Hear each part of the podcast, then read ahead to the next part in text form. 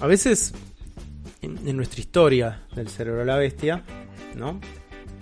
Tenemos que mordernos los nudillos, tenemos que mordernos la lengua, tenemos que tragarnos nuestras palabras, ¿no? A veces nos equivocamos, a veces hablamos desde el prejuicio y a veces estamos equivocados. Todo lo que acabo de escribir en este momento, ¿no? Toda esta, esta conjunción como de conceptos, ideas, describen perfectamente afro. Perfectamente afro. Y perfectamente el marco en el cual existimos hoy en día, ¿no? Porque durante los meses en los que nos enteramos, ¿no? De que el próximo título de The Legend of Zelda, Age of Calamity, iba a estar coproducido con Koei, Koei Tecmo, ¿eh? ¿no? Koei Sí, Tecmo. sí. Con Koei Tecmo. Y que iba a ser eh, un título dentro del género. Probablemente el género por definición. Que, que es como lo que marca un antes y un después en los videojuegos, que es el Musou. Ahí eh, el señor Germán Leal fue el primero en poner un, un pero. ¿no? Un grito en el cielo. agarró y dijo, esto está mal. Esto es todo lo que está mal en la industria de los videojuegos. Innova que corre esta semana a través de una de Nintendo Partner Mini Direct, o ya, ya no sé cómo llamarlas, porque Partner Showcase Mini. Partner. Mini Showcase Mini Direct eh, Streaming Live Studio Sí, es, un, Audience. es un juego, es un juego de Square Enix. Claro. Se anunció que en ese mismo día íbamos a poder tener y probar el Age of Calamity en una versión demo. Hicimos exactamente eso. Y en esta minuta, entre signos de preguntas, se titula, y lo van a ver en el Zócalo, cuando estén viendo la versión audiovisual de este podcast, la panquequeada del año. Como pregunta, hay, hay signos de pregunta, sí, sí. Y vos que sos como un, un hermano latinoamericano o un hermano ibérico y que y te referís qué argentinismo es panquequeada, es cuando te das vuelta como una tortilla, cuando cambias de opinión, ¿no? Estamos estamos en, alineados los tres, más Estamos o menos, alineados. de, de se- Sí, sí, los sí, tres. sí. Porque pudimos probar este juego. Creo que lo probamos los tres. ¿no? Sí. Terminaron Sí. la demo. Terminaron la demo. No terminé Yo no demo. la terminé. Porque es una demo considerablemente larga. Claro. Es larga, es Tiene, larga, pero tiene dos es- capítulos, ¿no? Tres No, niveles, creo. No, tres. Tiene tres tres niveles nada más y un Ah, par de sí. cositas de boludeces que Yo te no- puedes ir metiendo en el medio, pero. Yo no jugué el tercero, jugué los es primeros dos. considerablemente claro. larga, es cierto. Y creo que la alineación general de todo esto es que es mejor de lo que todos creíamos, incluso de lo mejor de lo que creía Afro. Sí. ¿Qué te pasó, Afro? Eh, sí, la razón por la que este, este titular está entre signos de pregunta es porque todavía no sabemos, hasta, hasta que no podamos probar el juego entero, cuánto se sostiene todo esto a lo largo de, no sé, 10 horas que dure la campaña o lo que vaya a durar. Pero lo cierto es que en estas dos horitas de juego, que dura más o menos la demo, eh, el juego est- está bastante bien. Eh, es muy divertido y es bastante más completo y complejo de lo que me esperaba. O sea, yo el último Musou que jugué es uno de los de One Piece. eh, uno de los Pirate Warriors de One Piece, que no me acuerdo si es el 1 o el 3, o sea, pero fue en PlayStation 3. Ese fue el último que jugué.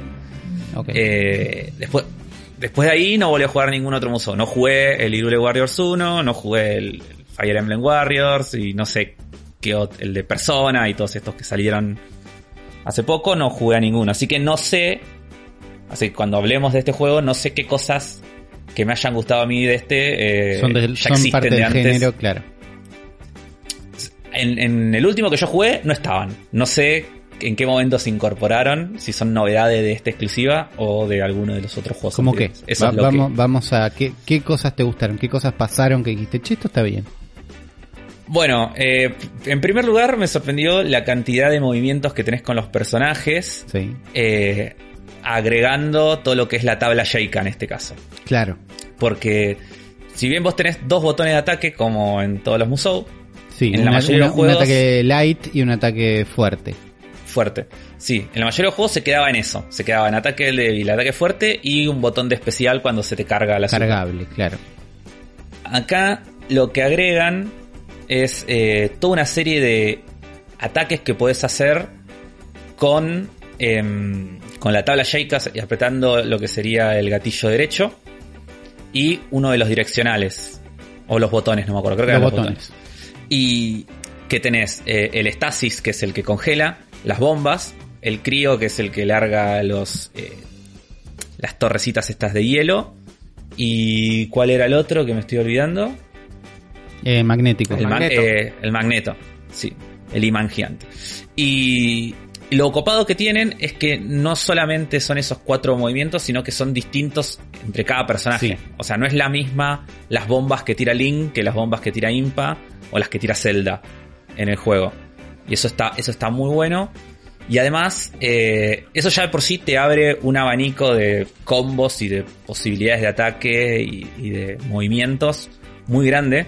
Que ya de Está por sí tenés, tenés una variante bastante simplificada, pero más profunda también de lo que yo esperaba, con combos con los botones de ataque solamente. Sí, con esos Sí. dos botones, sí, sí. Con solamente con el botón de, de ataque fuerte y ataque débil, podés hacer una serie de combos que son no solo muy vistosos, sino que a nivel mecánico y de posibilidades te permiten encadenarlos de maneras bastante creativas. Sí, sí, Sí, hay, hay más variedad de funcionan que esperás instantáneamente, sí. Hay mucha más variedad y es muy interesante ir como... Porque, por ejemplo, les voy a dar como un, un combo con el que solía spamear porque me resultaba muy divertido de ver, ¿no? Eh, hay, hay un combo que haciendo un, un input de botones muy simple, ¿no? De eh, ataque fuerte, ataque débil. eh, Link pega dos espadazos y de repente se sube Sí. a su a su escudo. como si fuera una patineta y sale haciendo un dash que se lleva todo por delante. Y ese dash vos lo Sí. podés controlar Sí, durante el recorrido del mapa. Entonces yo lo que solía hacer, y esto me resultaba muy divertido, es generar ese, ese microcombo iniciático, atravesar el mob entero de enemigos, apuntar a otro mob que tenías ahí, apuntás ese mob, te lo llevas puestos y lo conectás con otra serie de combos ahí también, para Claro. encadenar lo que venís a hacer con el mob de atrás con el mob de adelante. Pero eso mismo vos lo podés hacer también de una manera muy divertida, que es que si vos apuntás a ese mob, pero también apuntás a una pared, te da la posibilidad de hacer un salto, un wall jump. sí. Que el Mm, wall Que, jump que no lo pude manejar activa- bien, pero existe. El wall jump te activa el este el ¿cómo se llama? El paraglider. Sí, Sí. Exactamente. El glider. Y el glider te da como cierta navegación así en el aire, pero también te sirve para conviar en el aire. claro. Sí puedes atacar en el aire. Entonces, la- puedes hacer un- conectar desde el combo iniciático que tuviste con el, prim- con el primer grupo de mobs al segundo, conviarlos en el aire y terminarlo con un stomp en el piso. Es bastante épico todo ese momento. Sí, porque y solamente para mí, eh, hay que destacar que los ataques son muy vistosos y están muy buenos. Como a- hay un nivel de cancherismo Sí. importante en los ataques. Bueno, es, es- eso, es, eso yo creo que es lo que. A ver, yo eso no lo dudaba.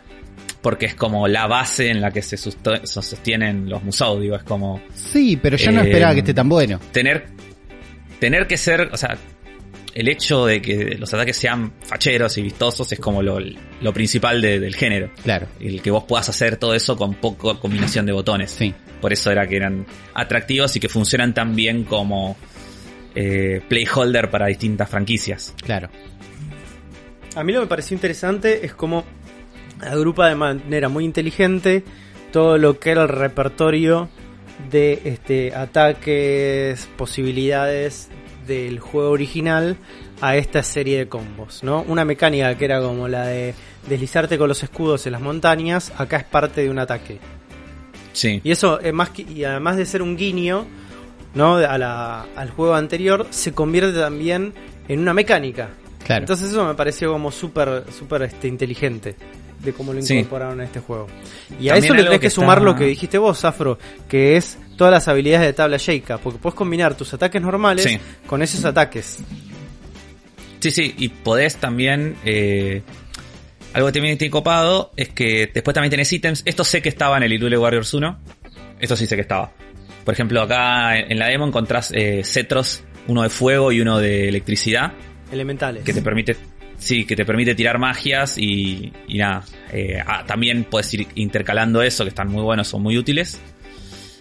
Eh, eso sé que estaba en el Unique Warriors 1 y sé que después va a estar el boomerang, las flechas y como cosas más, seguramente haya. Eh, pero lo que decía que me copó mucho es que los personajes también son bastante distintos entre sí y son eh, flasheros, tipo las cosas, como la mecánica que tiene Impa de utilizar esos sellos y generar clones. Eso, podemos O, entender eso. No entendí los sellos de IMPA, eso. Necesito que me los expliquen. ¿Podemos es un poco eso? difícil entender. O sea, vos, sí, cuando vos apretás eh, el gatillo y activás el- los sellos, Sí, básicamente es como que em, aparece como un aura alrededor de los enemigos que te están atacando. como que marca Y si vos enemigos. utilizás el. Sí, si vos utilizás en ese momento el botón de ataque fuerte, Sí, eh, es como que le larga un poder al enemigo que además de pegarle, como que le chupa ese- esa energía que te estaba por pegar y, hace- y generas un clon de energía. está y bien. eso lo puedes, eh, lo puedes hacer hasta cuatro veces. Y con y eso te tener va hasta llenando cuatro de, clones. llenando de clones que atacan a la par tuya. Sí, cuando tenés todos los clones, haces como. La especial que haces al final es distinta que la que Claro. harías si no sí, sí, tuvieras los es- clones. eso lo vi, pero no terminé de entender cuándo absorbías sellos, cuándo los generabas, Sí. qué hacía generarlo, porque esto no se lo haces a un enemigo, se lo haces a 20 que tenés adelante. Entonces Claro. todo pasa bastante rápido. Sí, y después eh, Zelda está buenísima. Me encantó cómo se juega con Zelda.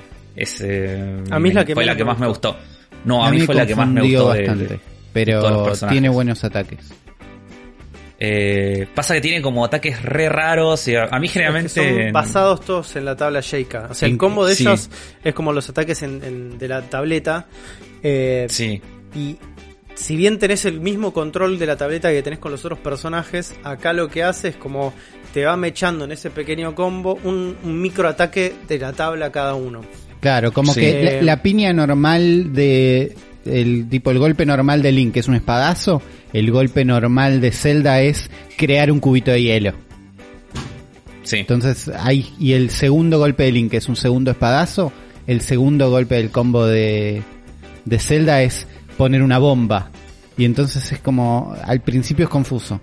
De Sí, no sé, pero a mí me, a mí me encantó Zelda, fue la que más me gustó de Además, los tres muchos personajes. ataques tienen como el setup de que crean algo que después haces explotar más tarde, porque Zelda tiene como mejor Sí. control de la tableta, entonces eh, creo que todos los especiales que hace con la tableta se disparan después. Son como, bueno, seteas unos hielos o seteas una bomba y la explotas después a demanda.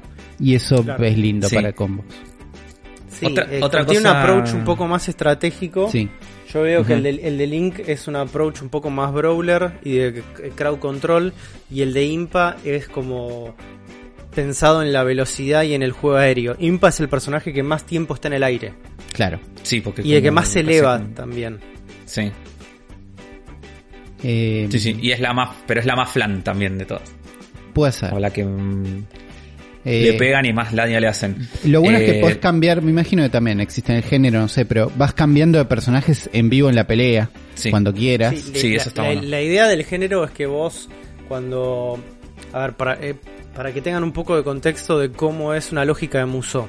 Es un mapa bastante grande, interconectado por, eh, por canales, por caminos en, en el medio, donde vos vas con varios, ponele, generales, si hablamos de un Dynasty Warrior, o varios personajes, como debe ser un Fire Emblem, comandando distintas tropas para cagarse a palos, ¿no? Y vos podés ir cambiando generales también en mitad del juego. Sí. La idea es que durante todo ese mapa vayas reduciendo las líneas enemigas o tomando Y- puntos de control.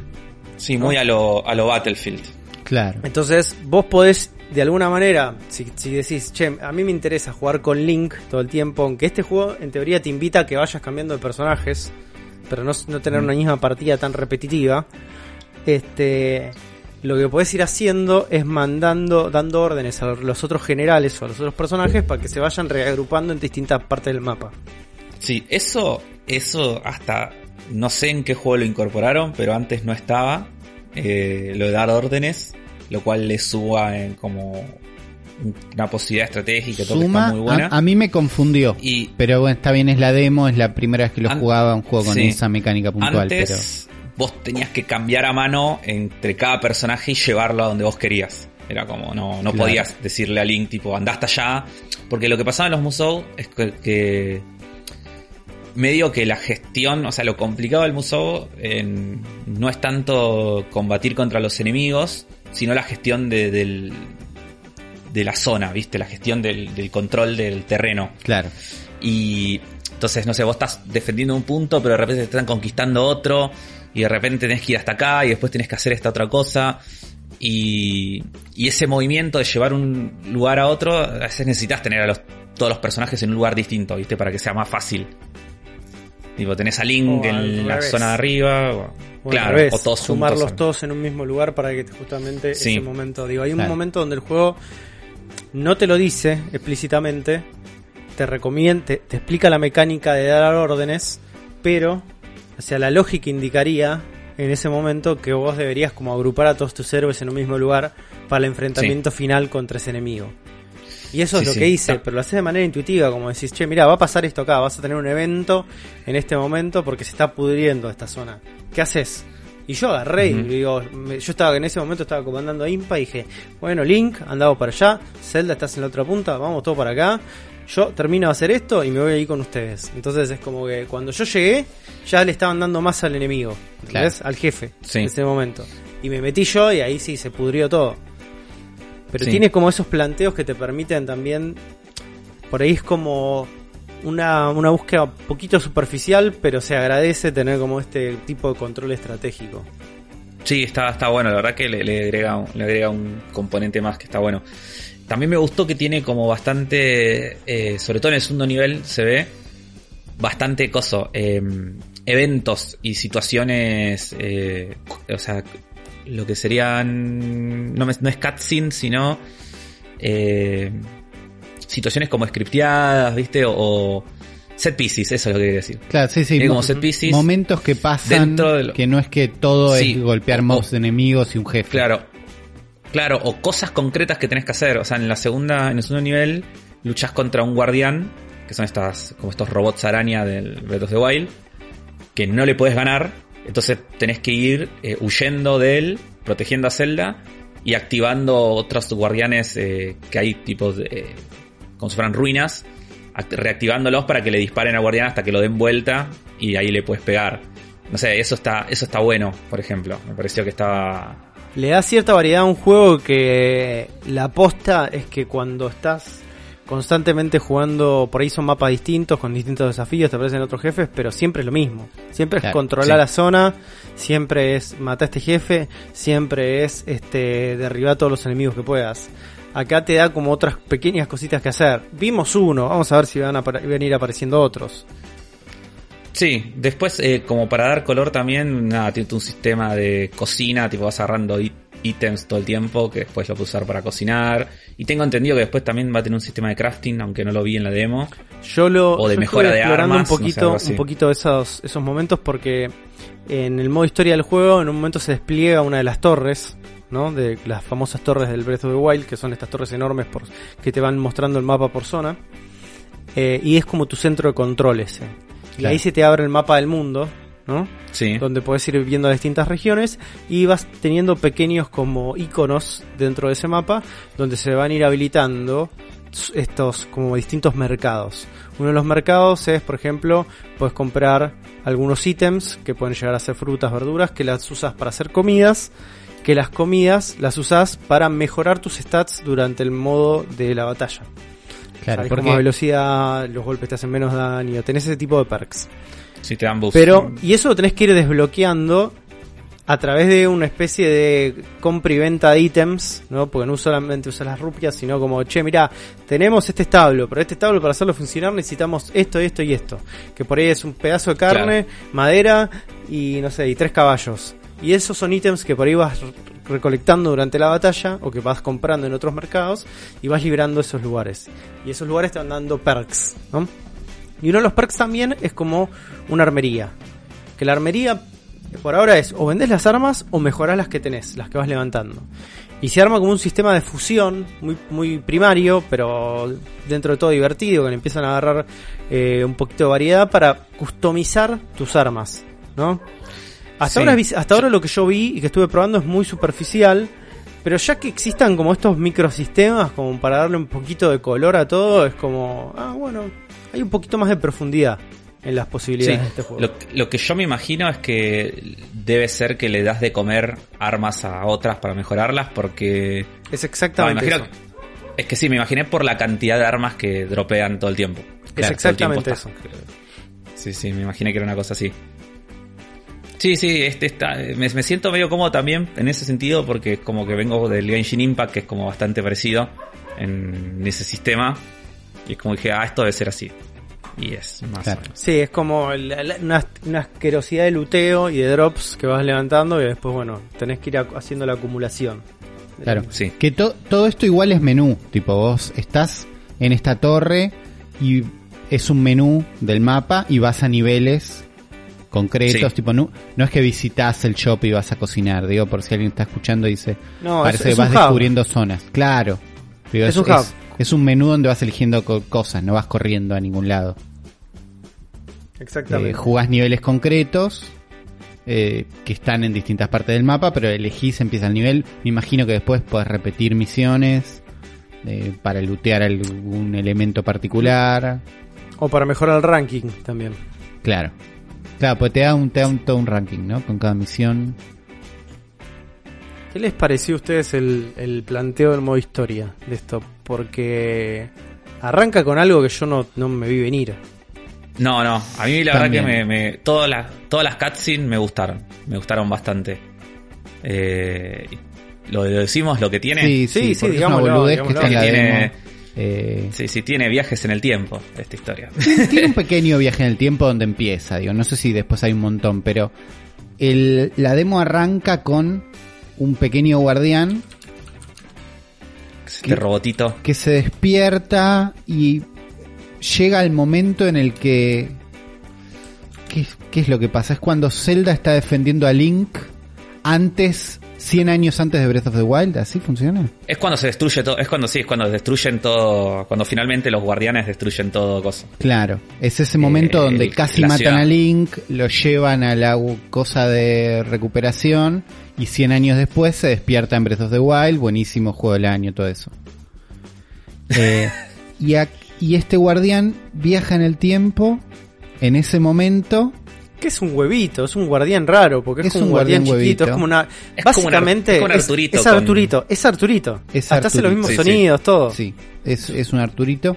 Pero digo, viaja desde este momento, que es 100 años de antes de Breath of the Wild, a dos meses antes, una cosa así. Eh, No sabemos a sí, no cuándo me acuerdo cuánto tiempo.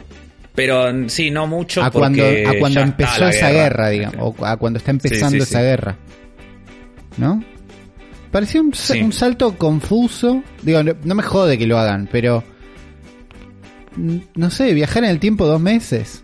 O un Es raro, año. A mí me pareció raro eso porque de última yo lo que hubiera planteado es como que este guardián chiquito que está ahí tendría que haber viajado en el momento de Breath of the Wild 100 años al pasado para Claro, que tenga si vas a viajar, tipo de- viaja 100 años. Si no, ni viajé. Claro. Est- Estamos, estamos en esa, me parece que sí. Me Es parece que, va es que po- para por mí, ahí. para mí igual va a haber un twist o algo que no nos que, que va a sorprender. O sea, Y como ya que va a haber viajes en el tiempo, va por ahí. No, pero digo como que la historia, o sea, es como que si este guard para mí es como que el final es como que si este guardián no hubiera viajado, ¿viste? Es como Link no se hubiera salvado, no hubiera pasado todo lo que pasó. Y probablemente. Y el futuro hubiera sido otro que por ahí no nos imaginábamos o no sé. Y, Eh. y lo que me gusta es que tiene estas historias, es de estas historias tipo tipo Halo Reach, donde vos ya sabés que todo termina mal Claro. y entonces es como que si lo hacen bien, el final puede ser bastante emotivo y, y pesado y fuerte que me gustan ese tipo de...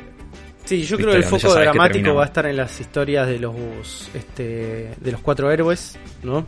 Sí. Vos ya sabés que ellos en cualquier momento la quedan, es inevitable. El tema es el cómo, ¿no? Claro. Sí. Pues ya sabemos el por qué, el tema es el cómo. Y es ahí donde va a tener el peso dramático este, este juego. Pero lo que estuvimos viendo de imágenes también en el trailer de cosas que no vimos en la demo, es que en aún hay momentos de gameplay de los... ¿Cómo se llama? De las los robots gigantes, de las bestias. Sí, hay gameplay de bestias. Sí. De cada una de Eso las no cuatro bestias de Breath of the Wild. Las Eso no lo sabíamos bestias. hasta ver el hasta En ver un este momento kaiju, tráiler. ¿no? Como, sí. Hay un momento kaiju muy lindo. hay unos problemas de frame rate, por lo menos en el trailer, que me dan un miedo. El juego está correcto. Y, el- y en la demo también un toque, o sea, es raro el frame rate de este juego porque o sea, es como que, para mí lo que hace es se saltea frames. Sí. Es como una cosa medio rara. Eh, que, o sea, se sigue viendo rápido, o sea, no se vuelve lento. O sea, no, no es que se cae y se vuelve No, lento. pero eso, el poco frame Pero vos- rate también es eso. Es saltea frame. Sí, sí, se saltea frames. Eh, Igual no se ve em- mal, se no, ve bastante- Apenas empezás a jugar, a mí me chocó un poquito, me jodió un poquito. Eh, al toque entras en ritmo y lo dejas de ver, pero está. A mí lo a mí lo que me pasó que me llamó la atención y dije, ¿por qué no se caen frames en este momento? Es como estaba fajándome con una cantidad estúpida de, sí, de mobs, porque también es estúpida. una cantidad estúpida, sí, sí. Es una cantidad estúpida de mobs y digo, no se están cayendo los frames, no se están cayendo Claro. los frames.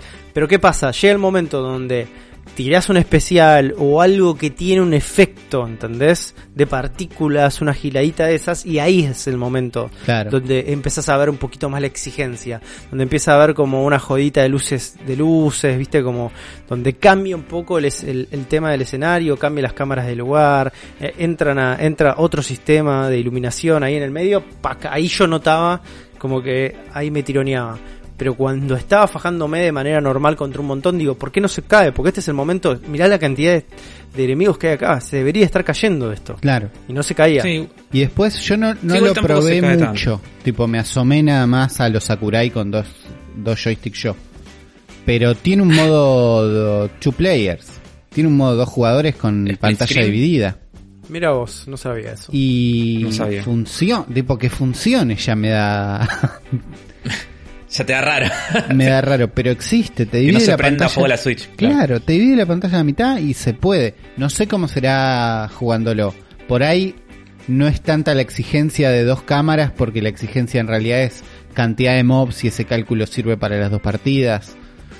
No sé, me da miedo, me da ganas de probarlo también, debe ser divertido.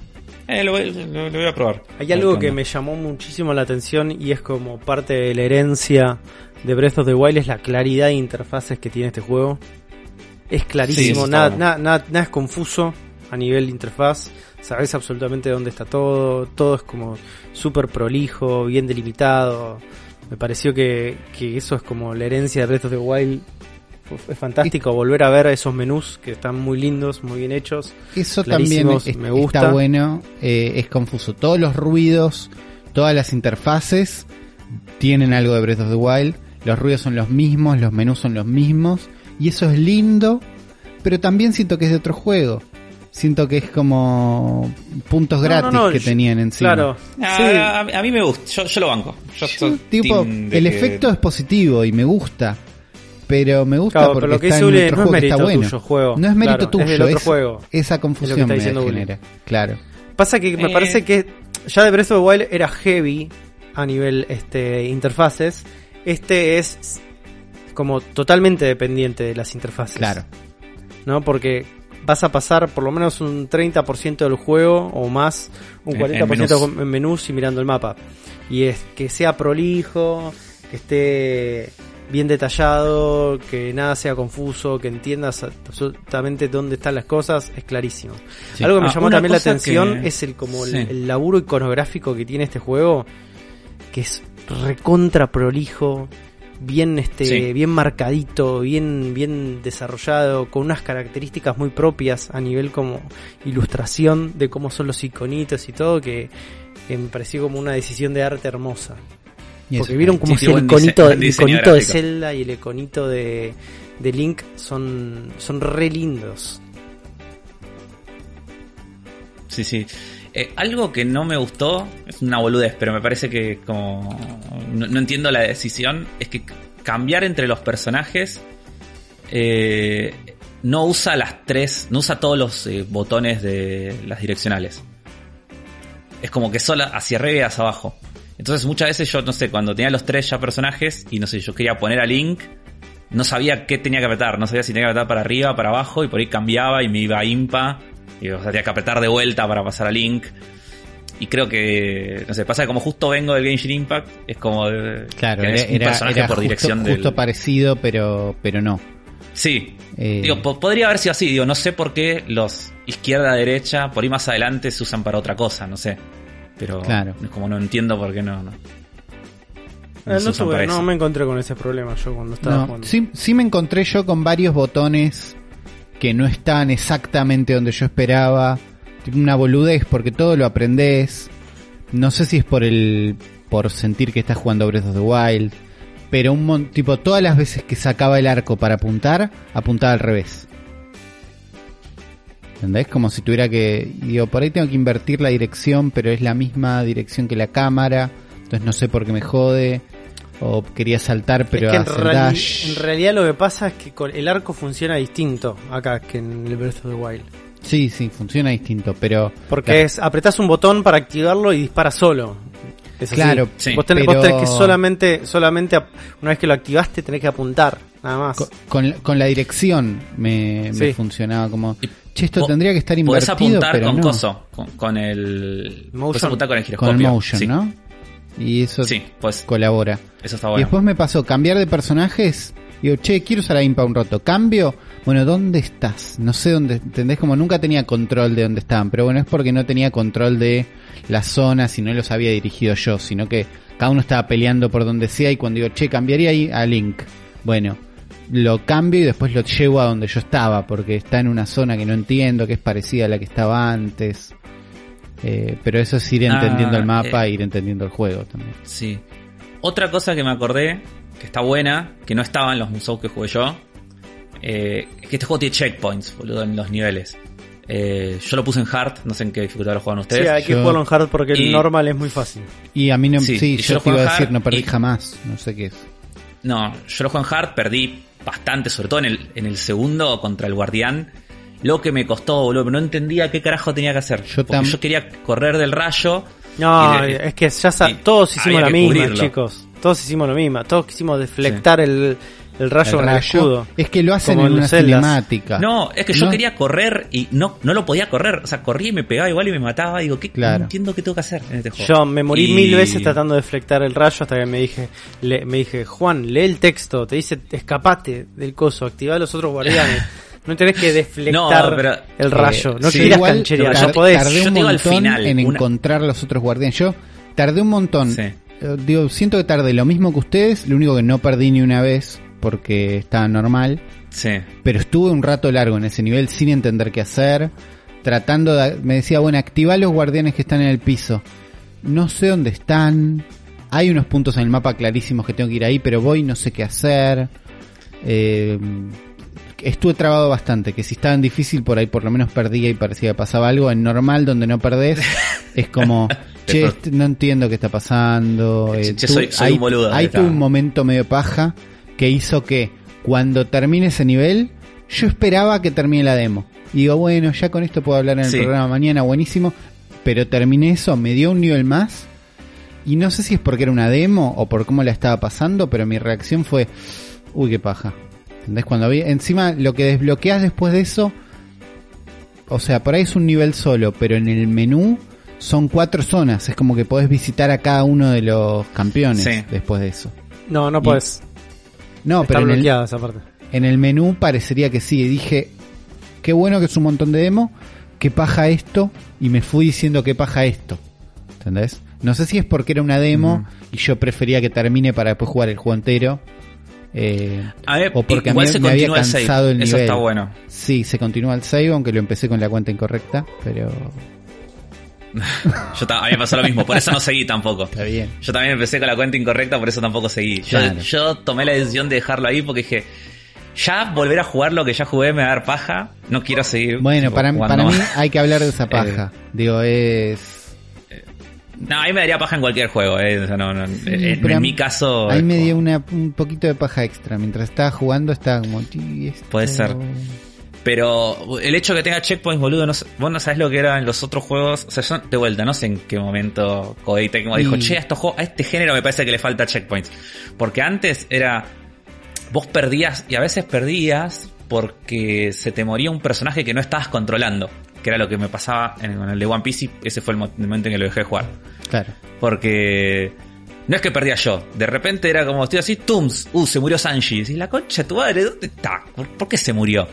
Y, y, y tenés que hacer todo el nivel de nuevo. Y los niveles de estos juegos son largos. Son niveles que duran, no sé, 20, 30 minutos. Y es como, no, te- si perdés llegando casi al final, te querés morir. Antes creo que tenían checkpoint en los bosses nomás, una cosa así. Pero ahora tiene como. Cada vez que haces un objetivo, tam, tenés un checkpoint. Claro. Está bueno eso. Estoy viendo un gameplay para ver como qué onda. Y es una persona que le está pasando lo mismo que me pasó a mí de no encontrar qué hacer cuando tenés que activar los guardianes. Y va a visitar todos los pedazos de guardián tirados en el piso. Llega al punto y no Es que sabe qué hacer. te- y digo, tenés que apretar un botón, boludo. Sí, pero no sé qué te No, pero vas a un lugar donde hay un lugar que vas con Zelda que está como más arriba y no sabes qué hacer y estoy viendo a alguien que no sabe qué hacer en este momento. Entonces, Porque tenés que dar la vuelta por el otro lado, que te- que tenés que ver como que están las flechitas en el mapa, que te Sí. dicen como que puedes pasar por ahí. sí, Está pero marcado. digo, A mí me aparecía marcado en el mapa donde tenía que ir. Sí. a mí también. Sí, a mí no me costó eso. Fui al punto y mí no, encontraba. Estoy viendo a alguien más que no encuentra, entonces digo, a un par nos pasó. No, por lo menos. a, a mí eso no me pasó. No, sí me pasó, o sea, una vez que ya activé, viste cuando lo tenés que matar directamente, o sea, cuando ya activaste todos los cosas y lo Sí. tenés que matar, me pasó eso, que cada vez que el guardián empezaba a tirar el láser, yo pensé que tenía que correr del láser como venía haciendo hasta ese momento en el nivel, y no lo podía correr, o sea, yo empezaba a correr y el láser me pegaba igual y me, me mataba. Y, y resulta que lo que tenés que hacer es cubrirte, pero hasta ese momento cubrirte nunca había funcionado. Entonces, como que digo. Es raro. bueno, Yo no me cubrí en ese momento. Esquivé, tipo, me escondí atrás de cosas. Yo no te juro que no podía. Lo intenté, me volví loco, tipo sufrí. este, mi, mi novia me decía, che, boludo, basta, deja de jugar ese juego. O me pegaba, molesto me gritando". pegaba y me curaba. Por ahí lo que pasaba era que normal te pega y no te mata. Te saca mucha vida, pero te curás. Acá te mataba una. Claro. A mí me mataba una. Ahí está la diferencia. Me pegaba y me mataba. Pero sí. Bueno, eh, no sé qué más decía este juego. Me gustó. Si tuviera que pagar 60 dólares, no sé si lo compraría, Claro. me daría miedo igual. Pero siendo que lo vamos, tenemos la posibilidad de jugarlo, eh, sí, lo voy a jugar. Claro, estoy en 20 Tengo- dólares. ahora tengo en ganas. mi, en mi, mis Sí. ganas internas tengo 20 dólares de ganas. Estoy con predisposición de, de jugarlo, que era algo que antes era como que paja este juego. A mí me gustó Ahora, mucho. Lo quiero Me gustó mucho el gameplay, me gustó mucho la propuesta del modo historia. Se ve re lindo volver a Hyrule. Siempre es maravilloso. Así Sí, que eso es lindo. Y ver, y a los personajes, jugar con Zelda, digo, más allá del gameplay Sí. puntual que tiene, jugar con Zelda, jugar con Impa está bueno. Y la promesa de jugar con los demás campeones me da, es como eso, Sí, eso sí, es lo que me lo vende. Viendo lo cancheros Y que son los ataques de estos. también, que está bueno. Claro, pero digo, viendo la variedad de ataques y lo cancheros que son y cómo son los personajes, quiero usar todos. Eh, entiendo que es el atractivo del juego, pero digo, me va por ahí. Eso, la verdad que eso compro. Me, me copa, me copa. A ver, a ver, Afro, porque acá me parece que te la estás jugando. ¿no? Bastante. Porque te la estás jugando eh, y en este momento digo, es el momento donde Uli y yo te soltamos la mano, porque este tipo de declaraciones tan fuertes, No nosotros te podemos acompañar a no, todo, te podemos, claro. no nos podemos hacer cargo. No nos podemos hacer cargo, pero si lo sabes fundamentar, si en este intercambio de razones que vamos a tener en este momento, empezamos Sí. a tomar tu lado, hacemos una campaña para que vos hoy, ¿eh? Hoy, ¿qué día es? Hoy es 31 del 10, hoy es Halloween, pero usted cuando escuchen Sí. va a pasar un par de días. Hacemos campaña para que seas el jugador oficial de Crew, el equipo del Kun Agüero de Pyre. Porque le pusiste, le pusiste a este eh, como zócalo a este Sí. momento el verdadero eSport. Fuertísimas El verdadero declaraciones. Afro. Fuertísimas declaraciones. Sí, Hacete sí, sí. cargo. No, no, no, eso es como un, es un hipérbole, pero de todas maneras está, está, está bueno porque ¿qué es Pyre? Y ¿Por qué? Primero voy a contar por qué empecé a jugar Pyre.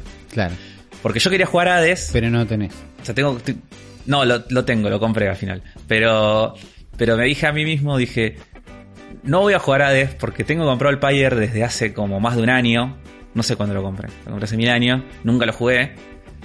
Y dije, no puedo ser tan hijo de puta, o sea, lo, voy a jugar. Porque aparte yo sé que es un juegazo, eh, es uno de los juegos favoritos de un amigo mío también, que me rompe las bolas todo el día que lo juegue. Eh, sé que va a estar buenísimo, sé que me va a gustar, pero no lo jugaba porque, no sé, por el efecto Steam, ¿viste? Como de tanto juego que no jugás a ninguno después. Y así que bueno, me dije, me voy a, lo voy a jugar y una vez que termine voy a jugar el Hades. Así que me puse a jugar el Pyre, eh, que es, es, el anterior juego de Super Giant Games.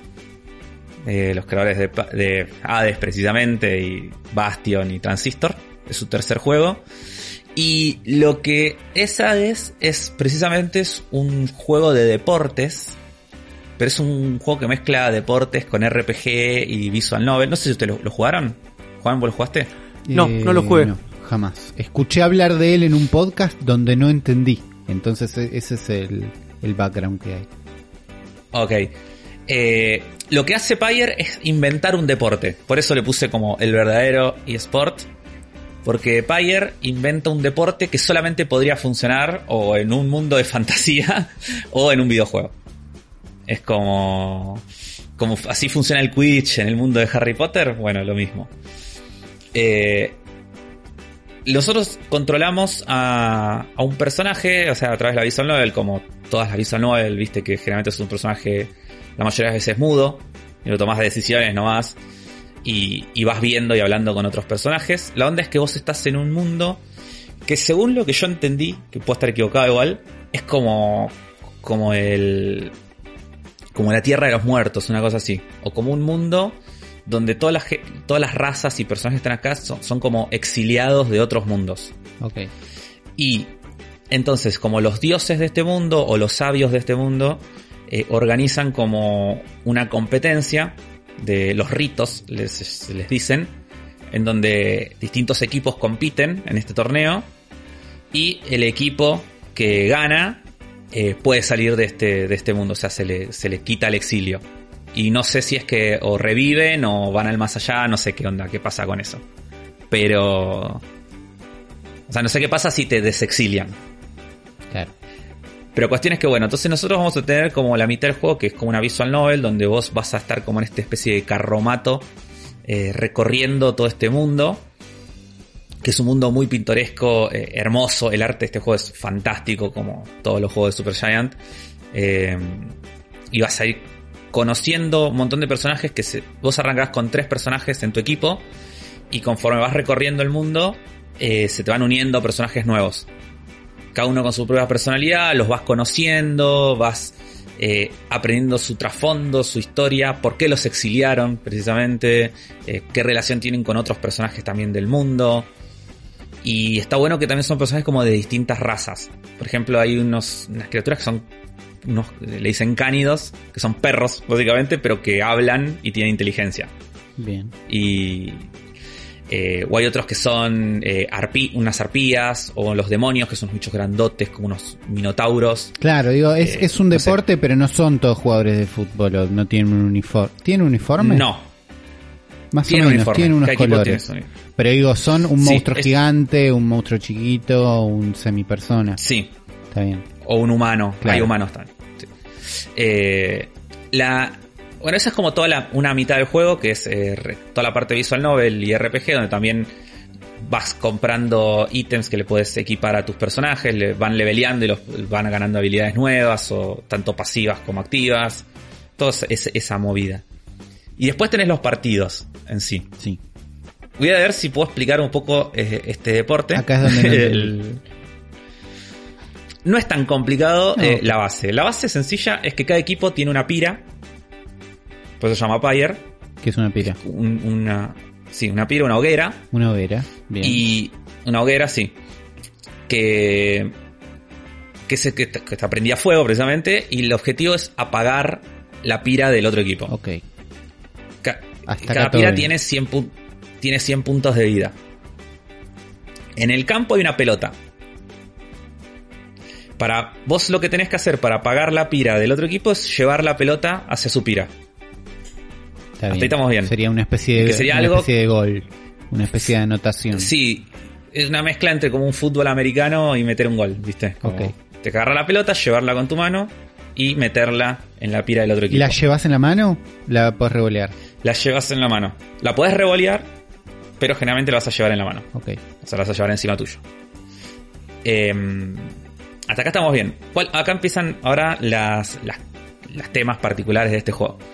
Porque una de las cosas es que vos podés controlar solamente a un solo personaje al mismo tiempo. Cuando vos no estás controlando un personaje, los otros dos, los equipos son de tres jugadores. Los otros dos se quedan quietos, no se mueven. Con lo cual, el posicionamiento que vos le haces de los otros dos personajes, o cómo vos te parás en la cancha, por decirlo de una manera, es re importante. Porque te- o sea, es importante tanto con el que estás moviendo la pelota como con los que no. Dejarlos parados Porque en una van a estar posición en donde te quietos. sirvan. Claro, no se van a poner Sí. en un lugar inteligente después. No. Y vos igual puedes cambiar en cualquier momento de juego Sí, sí. entre todos los jugadores. Ahora bien, cada personaje tiene también un aura a su alrededor. Sí. Que se revé cuando está jugando. Tipo que un tiene círculo como en el un piso. Círculo. Un círculo de luz a su alrededor. Ok. Cuando vos no tenés la. Cuando el otro equipo tiene la pelota, si vos tocas a un personaje del otro equipo con tu aura, el personaje muere. O sea, desaparece. Cuando Entonces, tu equipo tiene la pelota, tu aura mata. No, cuando los otros tienen la pelota. Está bien. Entonces, vos lo que tenés que hacer cuando los otros tienen la pelota es chocarlos, por decir una manera. A cualquiera que- o, al que, o al que tiene la pelota. Ah, podés, podés destruir a cualquiera, pero eh, te- lo ideal es que choques al que tiene la pelota sí. para que suelte la pelota y la puedas agarrar. Ok. Entonces, y una vez que desapareces, eh, cada personaje, según sus stats y eso, tiene determinado tiempo en el Un que cooldown tarda en volver a respawnear. Sí. Sí. Eh, eso es como lo básico del juego. No es tan complicado. O sea, es llevar No, la no. pelota al otro lugar y de a uno en vez te puedes mover y los chocas y cuando los tocas dentro de tu aura desaparecen. Visualmente no es Eh, fácil igual. Digo, el planteo es simple y me imagino que una vez que lo entendiste simple, Mm, sí. cuando lo ves, te, Pero- te lo tienen que, te lo tiene que explicar Es que- Afro mientras lo ves para entenderlo. Es que sí. Y además, eh, el juego te lo va explicando muy a poco porque después vos tenés un montón de mecánicas. Porque después, ¿qué pasa? Eh, cada personaje de cada especie tiene habilidades especiales. Y hace cosas especiales. Eh, por ejemplo, las arpías pueden volar. Con lo cual vos tenés una habilidad, si apretás el R2, que puedes volar y moverte como súper rápido de una zona a otra y atravesar eh, distintos obstáculos que hay en la pista. Hay otros que son los gusanos, se llaman. Los gusanos dejan detrás de sí una especie de, mm, de baba, como un camino de baba que si el que no lo puedes pisar, tipo si, si un rival lo pisa es como si lo mataras. Es como si chocara tu aura. Claro. Eh, hay uno que es una lechuza, y la lechuza lo que puede hacer es explotar. Tipo, mantenerse apretado R2, carga un coso y hace paf y hace una onda expansiva y mata todo lo que esté dentro de esa onda expansiva.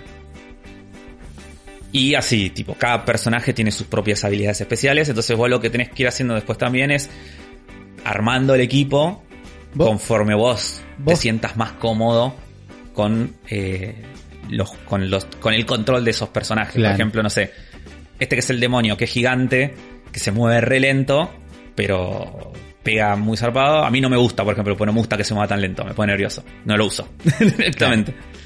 Eh, Y y lo vos, saqué de y no lo uso un... eh, como es como un inventario de jugadores y los elegís para cada pelea, para cada partido. Sí. O vas cambiando, ¿cómo, cómo vas cambiando de jugadores? El. Eh, vos De- Sí, cada vez roster. que vos arrancas un. Cada vez. Ajá. ¿Cómo se te unen? Se te unen por la historia. Está bien. Eso es- Y después, cuando arranca cada partido, te tienes que elegir cuáles son los tres jugadores que van a jugar. Hay veces que ciertos personajes no van a estar disponibles por cuestiones de la historia. Te va a decir, no sé, que tal personaje por algo que pasó en la historia, no sé, está enfermo. Entonces esta pelea no lo puedes usar. En este partido no lo puedes usar. O, o al revés. O cierto te vas a enfrentar a un personaje que tiene una rivalidad o alguna relación con algunos personajes. Y ese personaje te va a decir, yo este partido lo voy a jugar sí o sí. Y entonces lo tenés que usar eh, sí o sí. Como los supercampeones. Claro. También algo que tiene recopado es que durante el partido van pasando cosas de la historia. O sea, los personajes van hablando, eh, van pasando situaciones, tipo, sobre todo cuando está por terminar el partido. Es como que hay diálogos y se pone todo re picante y como re épico, como un anime de deportes, precisamente. Y todo el tiempo tenés un narrador que va relatando los partidos que es espectacular eh, la actuación de voz de ese chavo. Claro, que Es me parece que es el truco de fantástico. Supergiant, tal vez. Sí. Es tener buenos narradores. Sí, buenos artistas de voz. Claro. Sí, sí, sí, sí. Y ese chabón la rompe, pero mal. Bien. Tipo, tiene una onda para hablar. Eh, fantástico. Habla medio con un acento medio eh, negro sureño, ¿viste? Y, y lo cual le da como tú un ambiente como medio de, no sé, de vudú o de algo medio ocultista que está buenísimo. Está muy, muy bueno. Y es un juegazo, chicos, este. Está re bueno este juego. ¿Sabes lo que es lo mejor, Pero Afro? mal. ¿Sabes lo que mejor de todo esto ¿Qué? que escribís? Es que sale 67 pesos argentinos Bueno, en Steam. Es- estaba, tiene me Sí. estoy- No tiene entendiendo el truco de Steam. Claro, el juego vale Sí, 60 co- pesos y por cuatro, por 500 pesos tengo todos los Super Giant y digo, uy, así hacen esto, estas cosas. Claro, ahí es donde caes. Es que. es Porque que, además yo tengo que gastar sí, plata en Steam para poder ser amigo de Sergio González, entonces Claro, la, también única, eso- la única razón para estar en Steam Y- es ser amigo de Sergio González. y no ¿Vos puedo. pensás que si entras en Steam. O sea, ¿es- ¿esa colección incluye el Hades? Sí. ¿O, o son los tres anteriores? No, ¿Sí? incluye Hades. Bueno, por los 500 pesos, Zuli, tenés cuatro juegazos. Ju- Pero mal. Sí. Porque lo- los cuatro juegos de estos chabones, es como estos chabones vienen en una racha de Goti tras Goti. Lo sé, pero también Eh, me puedo comprar Transistor a 50 pesos y listo. Que es el que tengo más ganas de jugar en realidad. Así que Porque no es el sé. Cyberpunk. Porque sí, entonces lo voy a estar A pensando. mí, pero. a mí en cuestión gameplay, creo que es el que menos me gustó. Transistor. Está, está bueno, pero no me gustó tanto como me gustó Bastion o este. Y este lo que tiene copado hasta, hasta el momento era sido como. Es el más original de, de los juegos de ellos. Porque, o sea, Bastion es un roguelite de combates, como no, no tiene mucho. O sea, está bueno por otras cosas, no, no por originalidad Claro. en su gameplay. Transistor sí tiene un sistema de. com- Es un RPG con un sistema de combate bastante particular. Pero este es como algo distinto a cualquier cosa. O sea, no jugaste ningún juego que se parezca Claro. a, a este. Que es un riesgo alto siempre. También. Tipo, explicarte un deporte que inventamos recién. Pero por 67 Sí, y- pesos podés correr ese riesgo. Es verdad. Sí, no, y es aparte- el tema. No, Eh, no, el riesgo, el riesgo no es que, uy, tipo, es que no entre nunca en el juego. ¿Entendés? Como que, que nunca termine de, engan- de encariñarme con un deporte que inventaste ayer.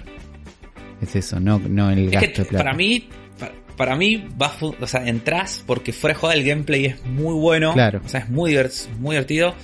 Y los- la historia está buenísima. O sea, te- los personajes, los diálogos, eh, la música, el arte. O sea, es como que todo está ultra cuidado. Y todo, todo está llevado para que te remetas en, en toda la situación. Te hago una pregunta, Afro. ¿Qué tan balanceado lo ves a este juego como para poder convertirse en un juego competitivo? Tiene un modo versus. eh, no lo probé. Yo creo que re. No sé, no sé cómo funcionaría. O sea, si el hecho la parte RPG es por ahí lo más complicado. Eh, pero funcionaría igual. Ya este juego salió hace varios años y eso no sucedió. Eh, una lástima, pero. Tampoco sé si le pusieron tanta onda. Sé que tiene un modo versus, pero no sé qué tan robusto es el online o qué tanto lo pensaron como Claro. para- Sí, que la gente siga jugando. Es un juego single player, primero y principal. Está bien. Porque teniendo un... siento que el- Claro, yo me imaginé que iba a tener algo fuerte online, pero está bien, no. El, el énfasis en, en el single player. En septiembre Sí. de este año, o sea, hace muy poquito, la gente de Supergiant dijo que no tiene planes de traer Pyre a Nintendo Switch. Ah, pensé que estaba en Switch. Yo también, pero no. No sabía que no estaba. No Yo solo pensé no que está, estaba. sino O sea, que hace por poco aclararon que no les interesa traerlo. Raro, no sé. No, así. no- no veo ningún motivo por el que este juego no podría estar en Switch. Porque, o sea, yo, yo lo juego con el joystick y se juega con. Perfecto. Claro. ¿no? Eh, no, no sé, imagino que no tienen ganas que están laburando en que Hades esté buenísimo. Hades en este momento es eh, exclusivo en consolas en Nintendo Switch. Yo no sabía, dije, ¿y cuánto costará en Xbox? No, Tampoco. no está. Está en PC, creo que en Mac y en solo en Nintendo Switch. Bien.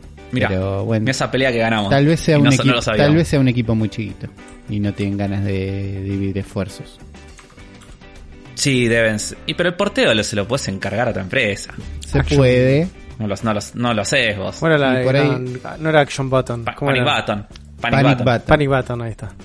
Ahí Esto, está. y aparte este juego está hecho, creo que está hecho en Unity, Seguro. si no me equivoco. Seguro. Donde es apretar un botón. Esa sabemos que es, es, guardar como. Ex, export Eso se sabe. punto switch, eh, Pyre.switch y ya está. Pero bueno, eso es Pyre, ultra recomendado. Este Bien. Me gusta. juego. Así si jueguenlo. ultra que recomendado, vale- vale ultra barato. Ultra barato. Ultra barato. No sabemos si es el verdadero eSport.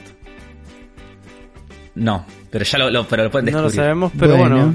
disfrútenlo, qué sé yo. Estás como tus declaraciones eh, picantes de Soy Afro carecen de sustento. No no puedo no puedo seguir así esto. Me pones como estos titulares ahí como Es que combati- este combativos y después es el como, verdadero- vamos al Es el verdadero sport, porque es un deporte electrónico. Es un deporte inventado para los videojuegos. Qué bien que- El LOL no es un deporte. Qué bien que elaborarías El un- Infoa de Afro eh, con estos titulares. Diría muy Es el bien. clickbait. Está un clickbaitero de El primera. poder del, me gusta, el me gusta. poder del clickbait. Estás encontrando una beta que es interesante, explotala. Ahora, ahora titula el nombre de este episodio. Bien clickbaitero, así nos va mejor también. Bueno, dale, déjame pensarlo, después se los digo. Está muy bien. Y con este, con este nombre tan clickbaitero que dejó Afro en este momento eh, en nuestra minuta, vamos a darle arranque a una nueva edición de El cerebro de la bestia.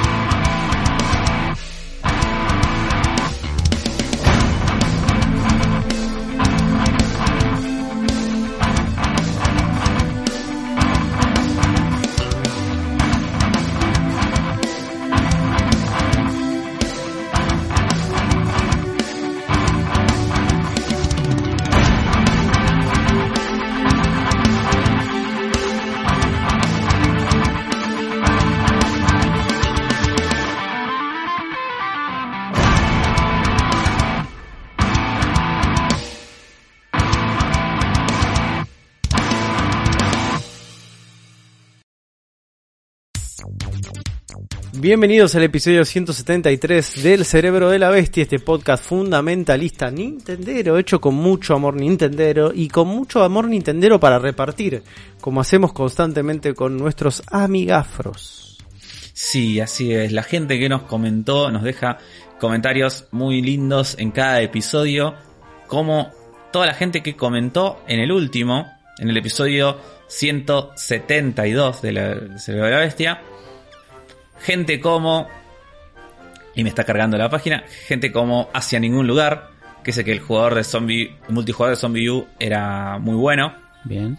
Eh, Pantufla Ninja, que dice que aunque ya fue mejor amigafra, igual eh, quiere participar y nos, re- nos menciona, viste, yo había dejado la consigna de, de Pokémon Falopa, de juegos tipo Pokémon Falopa, y nos deja uno que yo lo jugué, así que esto le, le da, le suma puntos, que es eh, un juego que se llama Mobile Phone Beast Telefunk. Y mm, este es un juego que yo me acuerdo cuando lo jugué. ¿Cómo es eh, Mobile Phone? Mobile Phone Beast Telefunk. Como tele. eh, lo estoy viendo. este juego yo lo jugué en su momento porque te lo vendían, o sea, te lo vendían, te lo, lo, lo, lo encontré como, como Pokémon Grey o algo con Pokémon algo. Porque es bastante. Pokémon. Sí, como Pokémon algo. Eh, y que es un juego donde vos te haces amigo de los monstruos y después los llamás por celular. Ese es como, Estoy de acuerdo, estoy de acuerdo. esa es como la lógica del juego. Eh, estaba bastante bueno. Eh, no, no estaba mal. Algún día voy a traer, voy a hablar de este juego en más profundidad. pero, eh, pero le agradezco a Mantufla Ninja porque me destrabó ese recuerdo de este juego. Que me había olvidado que existía. Eh, Martina Gente Papita dice: Yo no tenía un clon falopa de Pokémon, pero una vez cuando todavía no estaba curtido en el gaming, quería comprar el Pokémon XD, que era el Pokémon de pelea en 3D para GameCube, que tenía un, un Lugia malvado en la tapa. Sí. Pero en ese momento no sabía que estaba solo para GameCube hasta que lo encontré en un negocio para PC2 trucho mal. Ah, Esos que solo, esos que son solo un film, el disco y la tapa impresa. Así que lo compré. Obviamente ese juego no estaba en PC2 y cuando lo puse en la consola resulta que era el Pokémon Yellow de Game Boy en portugués. Es un juegazo, pero yo esperaba pelear contra Pokémon en 3D y la desilusión fue enorme. Y tampoco sabía portugués. lin- lindo mercado de truchos de Play 2 existió. Sí, sí, sí, todos sabemos en, esa, muchos esa- en portugués también, hay que decirlo. mal. Roman 12 nos dice que él no- lamentablemente no pudo con el Genshin Impact que trató, pero no es para él. Puede ser. Eh, Martín Glapiolo dice, hermoso Uli picanteándola en capítulos pasados, hermoso Nardono cancelándola en este, pero el afro ofende es sublime, el real de los videojuegos.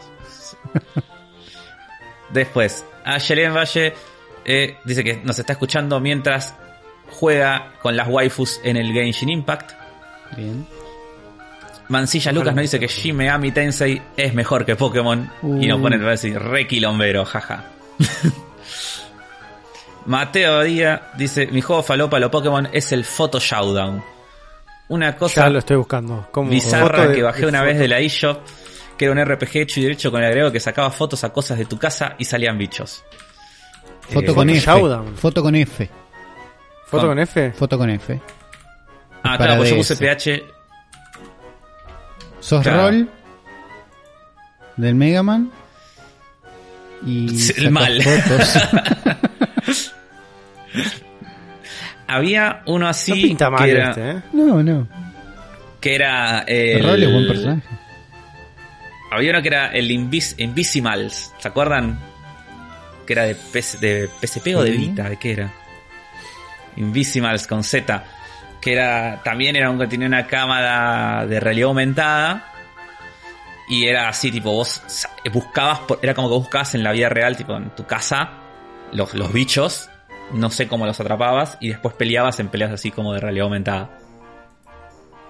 En su momento tuvo bastante eh, movida de marketing este juego. No sé si la pegó o no. Pero me acuerdo que lo promocionaban bastante. Eh, bueno, después más comentarios. Gustavo L. Dice que nos deja que dice que en el Genshin Impact lo copado es tipo seguir explorando y no preocuparse tanto si, si subís de nivel o farmear. Claro. Y creo que sí, tenés razón, pero cuando llegás a determinado punto igual... Me imagino que en un momento no te queda otra, pero. Pero está bueno Sí. que no te apuren a eso. No. Eh, Torón Jarenosa dice que banca la ofensa de la semana a muerte. Y que se- él se volvió fanático de Assassin's Creed con el 2 y que Uli lo tenés que jugar. Lo jugué dos Dice veces. que el si dos. querés- Dos veces. ¿Y no te gustó? No, lo odié las dos. No, Uli, estás mal. Eh, James Gordon nos, re- nos trae el Pokémon Falopa que es el Jade Cocoon de la Play 1. Sí, ese me acuerdo. Creo que es de Play 2 igual. Eh, no, me parece que de Play 1. Yo de eh, Play 1. estoy seguro que hice Play un, 1, sí, es de un Play 1. pequeñísimo La informe. primera vez que lo sobre- escucho en mi vida. Hice, Sí, de Play hice 1. un Yo te- pequeñísimo yo informe sobre Jade Cocoon en este mismísimo podcast. A ver si me llama la. Está, el 2 está para la Play 2. memoria. Eh, yo lo jugué este juego, lo tenía. Eh, lo tengo Estaba- guardado estaba en bueno. Evernote. Estaba bueno este juego, eh, no, no, no estaba mal. Eh, bueno, después gente también como, eh, como señor Gusa, como Iván Reiner, como Juan Rucont, eh, como Martín Velarga, que nos pregunta, nos deja una pregunta que me parece copada, que es eh, ¿qué opinamos sobre la realidad virtual? ¿Cómo nos llevamos con ella? Y deja todo un comentario donde dice que, le gustaría que Nintendo pruebe más con la realidad virtual, porque probó el Half-Life Alyx y le voló la cabeza. ¿Ustedes qué, qué, cómo se llevan con la realidad virtual? Excelente, me encantaría tener uno, pero bueno, Eh, no se puede toda la vida. claro, es, al- es algo que tiene que ser barato para que sea para todos y tiene que ser para todos para que sea un éxito. Entonces todavía falta. Pero tiene muchísimo potencial. eh, va llegando a. O sea, así como no es para todos, tampoco hay tanta gente desarrollando con ganas. Entonces hay poquito ahí, poquitas cosas que sean increíbles que tenés que probar ya sí o sí. Eh, yo probé Sí. un poquito de todos los formatos que encontré. Eh, me falta probar muchísimo, que eso sería tener un casco en mi casa. Entonces, siempre estuve como, uy, un ratito con un amigo, un ratito con el casco de Sergio, como bueno, sí, todo esto buenísimo, todo bien.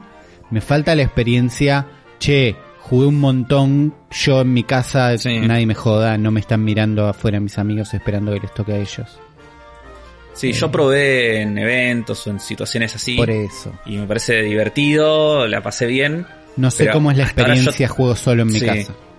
Yo no probé nada hasta ahora que realmente me haga pensar que es eh, algo como que garpe una experiencia single player larga y Claro. inmersiva y eso. O sea, lo sigo viendo más como una atracción de feria que otra cosa.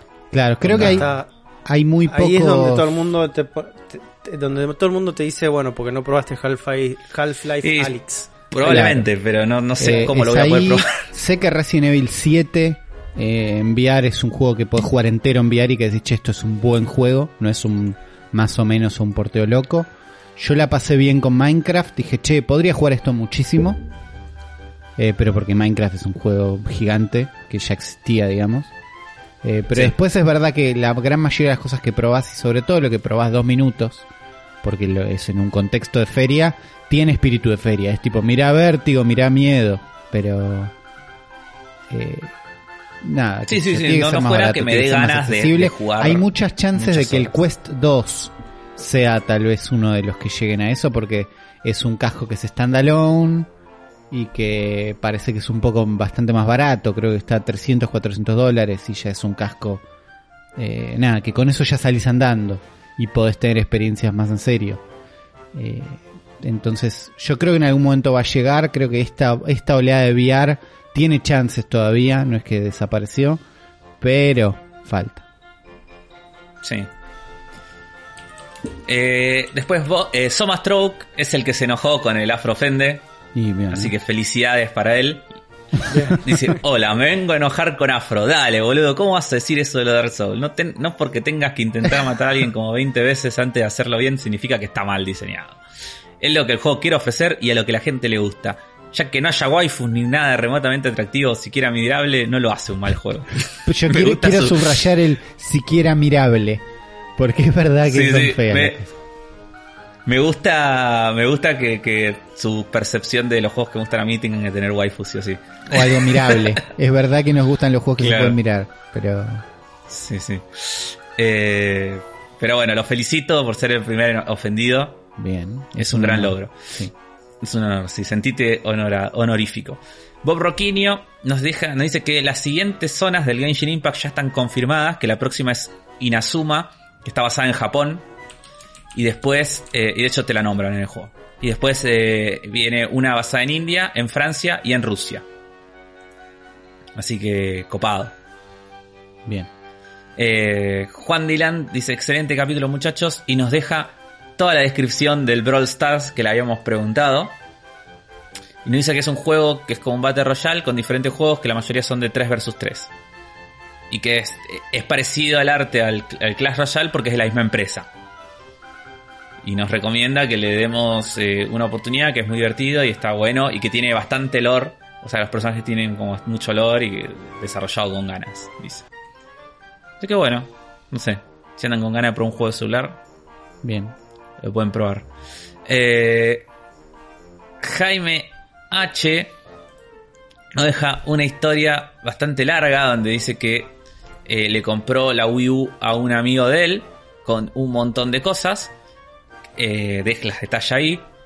Dice, pero todo pintaba para lo mejor, pero no. El, el Breath of the Wild se rayó y no pude recuperarlo. No, Lo, no. lo volví a comprar y se volvió a rayar. No, bueno, Al hay, ju- parecer, hay juegos que pasa eso también. Que Sí. te esquivan. Al Eh, parecer, los discos de Wii U no se pueden pulir. Tengo ahora dos portavasos épicos, a los que se le sumaron el Nintendo Land y el Mario Gatito, que tampoco quieren correr. No. La culpa no es de la consola, pues corre perfectamente Wind Waker y otros juegos más. Luego el cargador de TV Control ya no sirve, así que solo puedo jugar juegos de Wii. No es queja, de hecho, para lo uso para ahora para jugar juegos de Wii en HD. Ah, y sí, por, por mucho tiempo el tablet de control tuvo un drift horrible que se arregló solamente después de no usarlo un buen rato. Gracias Uli por la dedicatoria, tengo una SNES prestada y el GoldenEye prestados. Qué Me los prestó un primo que hoy ya no está por aquí y los conservo con mucho cariño. Ahí está. ¿Para qué están los primos si no es para prestar consolas? Ujú. Es la Eh, única razón por la cual existe. Martín Cerdeira se, arre- se alegra mucho de escuchar a Rippy en el podcast. Kevin Ol- Holguín dice con el podcast Dani Mafro caído en desgracia, pero, oh, sorpresa, ayer salió el nuevo Animafro, así que Esa. este mensaje queda automáticamente anulado y no, lo voy a seguir leyendo. No. Eh, eh, Martín Sandoval dice, excelente la iniciativa del Afro Ofende. Ojalá quede como una fija, junto a la dedicación del capítulo de Uli al cierre. Eh, me dice, Afro, vos que sos más del palo de los RPGs. ¿Te metiste a probar el Early Access de Baldur's Gate 3? ¿Algún comentario al respecto? Y mi respuesta es que Baldur's Gate 3 es posiblemente el juego que más espero en el universo, pero no me gustan los Early Access. No lo voy a Mira. probar hasta que no se lance. No, no lo voy a probar. Hasta que no esté no lo voy a probar. Ok. Mira, Eh, porque aparte decían que estaba bastante bugueado. no querés que te manche la eh, experiencia. Sí, no, prefiero jugarlo cuando esté terminado y jugarlo bien. Y, y tener la experiencia. Porque después no lo voy a volver a jugar. O sea, Claro. para mí el Early Access es garpa para la gente que les gusta jugar un solo juego, ¿viste? Es como. Que no tienen problema en después volverlo a arrancar. Claro. Yo no. Yo lo voy a jugar una vez nomás. Eh, Javi P nos deja, como siempre, eh, hace la tarea y nos deja la lista de los juegos Muchísimas que nombró gracias. Uri en la guía. Así que le agradecemos de corazón. Después lo vamos a dejar piñado ese comentario. Y por último, Nicolás Dodera dice que todavía no puede escuchar el podcast en Spotify, pero solo vengo a decir que nos sigue, nos sigue y que hacemos las mejores recomendaciones. Que aguante el cerebro y boquita. Está bien. Estoy de acuerdo. Y por último, Max de Santa Cruz dice que tiene re ganas de ser amigafro. Pero el amigafro de la semana, yo no sé si ya fue o no, pero se lo quiero dar a Soma Stroke por haber sido el primer ofendido Y por el Afrofende. Me parece es un gran honor y hay que, hay que darle un premio. recompensarlo, sí. Me parece Está muy bien. El que se enoja pierde. Y en este caso hicimos al revés. Se enojó y ganó. Mira, Y ganó. Está contra todo pon- pronóstico. Viste, como el cero de la bestia siempre ahí. De- no, no, no, no tengas expectativas con el cerebro de la bestia. mira. Las vamos a romper. Las vamos a romper tus expectativas. Es así. Y rompiendo absolutamente todas las expectativas, hoy no vamos a tener sección, vamos a ir directamente a las noticias nintenderas de esta semana, porque son un montón y son importantes, porque tuvimos eh, esta misma semana una Nintendo Direct Partner Showcase, que es básicamente third parties diciendo nuestros juegos llegan a Nintendo Switch. Y básicamente En algunos nos casos enteramos de, exclusivos. en algunos casos, exactamente. Hasta exclusivos. Así es. Este. Y títulos que ya conocíamos, ya sabíamos que iban a desembarcar, o sorpresas como la que nos pegamos con este el, el Zelda Age of Calamity, ¿no? Que dijeron, hey, hay una demo, jueguenlo ahora, ya habrán escuchado la intro, ya saben nuestras impresiones al respecto. Pero ¿cómo arrancó esta direct, no? Veo que tenemos el video ahí, vamos a tener que ver el video, uno por uno, porque no me Vamos acuerdo a un hacer un, carajo. un repasito del video.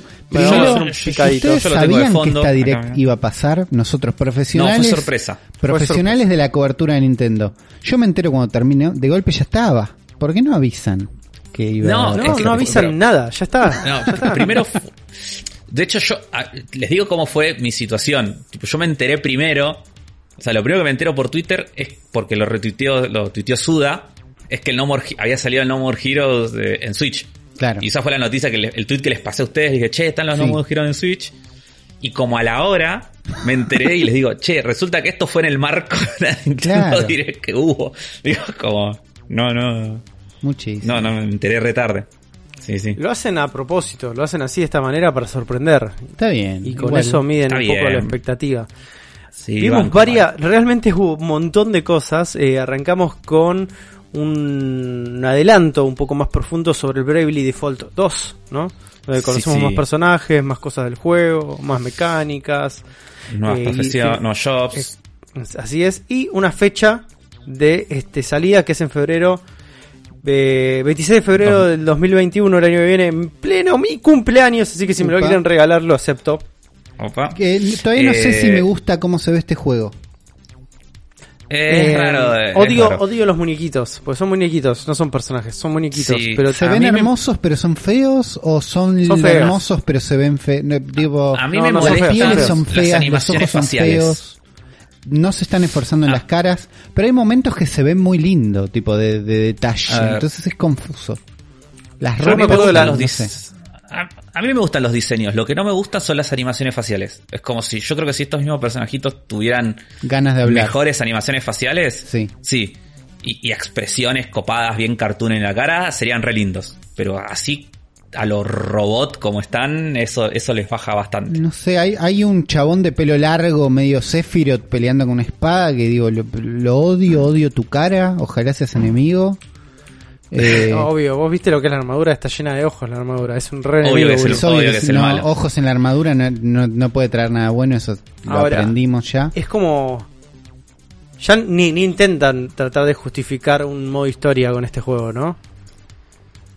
O sea, Eh, hay que blanquearlo, es como yo soy eh, el maestro de la oscuridad y yo soy el héroe de la luz, pero ya no soy el héroe de la luz, ahora el héroe de la luz eres tú, ¿viste? Como, ¿Dónde ah, están los pasa que- cristales, pasa Juan? en que es 1982, ¿qué estamos Eh, Pasa que son un homenaje a eso, son un homenaje a los primeros Final Fantasy. No, como- basta. Son los héroes. no, no, Heroes of se, se acaba- se acabó el momento del homenaje de los Final Fantasy, boludo.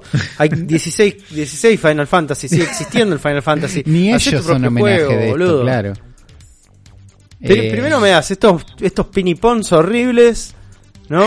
Pero, ¿qué sé lo que pasan? Probamos la demo y el juego es re divertido. Sí, el juego es Va a divertido. estar El buenísimo. modo de combate es re divertido. O sea, el, el juego se ve re lindo. Eh, son horribles los personajes. Y ahora, ahora me tirás como este, este primer approach en modo historia tan simplista, tan básico todo. No, digo, y no, después no me tiene sirve. los escenarios que recorres eh, más allá del mapa donde peleas, sino tipo las ciudades. Son como una especie de pintura sobre un 3D. No, son hermosos, boludo. Son, Son hermosos. hermosos. Sí, sí, son la hermosos. Son como. Son Pero- como coso, como, como dioramas. Claro, son así. como un diorama proyecto. Un pop-up book más que un diorama. ¿Vieron esos libritos Sí. que vos abrís y Sí, se ven? sí. Es un pop-up book. Digo, es, eso es hermoso, pero después los diálogos tienen modo visual novel, que es tipo, están los personajes parados mirando para el lado correcto, pero nada más, y un texto sobre un fondo blureado que no me da ganas. Y Eh, eso es medio paja, sí, a mí no eso no, me da, gusta. no me da nada de ganas. Que hablen de lejos si no querían acercar la cámara. Yo preferiría eso, sí, las cámaras de a los Final Fantasy. Yo no sé por qué se perdió, perdió eso. Tienen que volver ese tipo de cámaras con ese tipo de juego. Eh, lo que me gustó mucho y, Los y nuevos que es a lo que más fe, están lindos dentro de todo.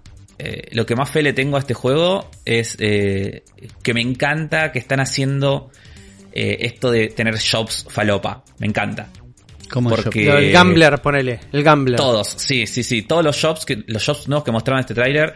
O sea, porque ya sabemos que tiene los shops. holders. Claro. Los- Es rarísimo, es rariste. Sostenedores del asterisco es rarísimo, chicos. Pero todos, todos tienen como... me- a ver, porque el juego, el 1 ya tiene tipo los shops clásicos, tipo guerrero, monje, paladín, mago, mago blanco, etcétera. Y ahora es como que están flasheando este, como por ejemplo el Beastmaster, el, el, el Gambler que funciona. Y, y claro, como que todos tienen, y además todos tienen como sus propias mecánicas. Y me parece Es re divertido boludo, eso. Lo más, lo más divertido que tuvo la demo era el gameplay. O sea, Claro. y era el tema de los jobs y las sub, eh, los subjobs y todas las cosas que puedes ir haciendo para modificar a tu personaje. Eso, eso la verdad que me parece que estaba re bien en lo que habían marcado.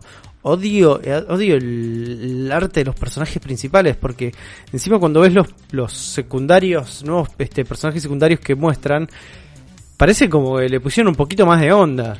Es que Son más facheros que los protagonistas. Me sí. parece que el tema, porque estaba viendo, por ejemplo, cuando aparece la Beastmaster, ¿no? Que tiene como unas telas que te hacen Sí. un plano de cerca y se ve hermosa la ropa que tiene. Sí. Para mí es algo de que están usando un engine que hace que sea fácil que algunas cosas sean muy lindas. Y entonces no es que les quedó lindo, es que ese engine pones ropa y queda bárbaro. Claro. Para mí es un mérito del ropa, engine, eh. que puede ser en Real Engine 4. Entonces, eh, eso existe. Por eso hace que algunas miradas sean un bajón, algunas pi porque aparecen las bestias y tiene una piel hermosa, pero los personajes tienen una play, una piel que no tiene ganas de existir. Ah, no, no puedo, no puedo con sus, sus caras de constipados, me parece. Ese es el tema.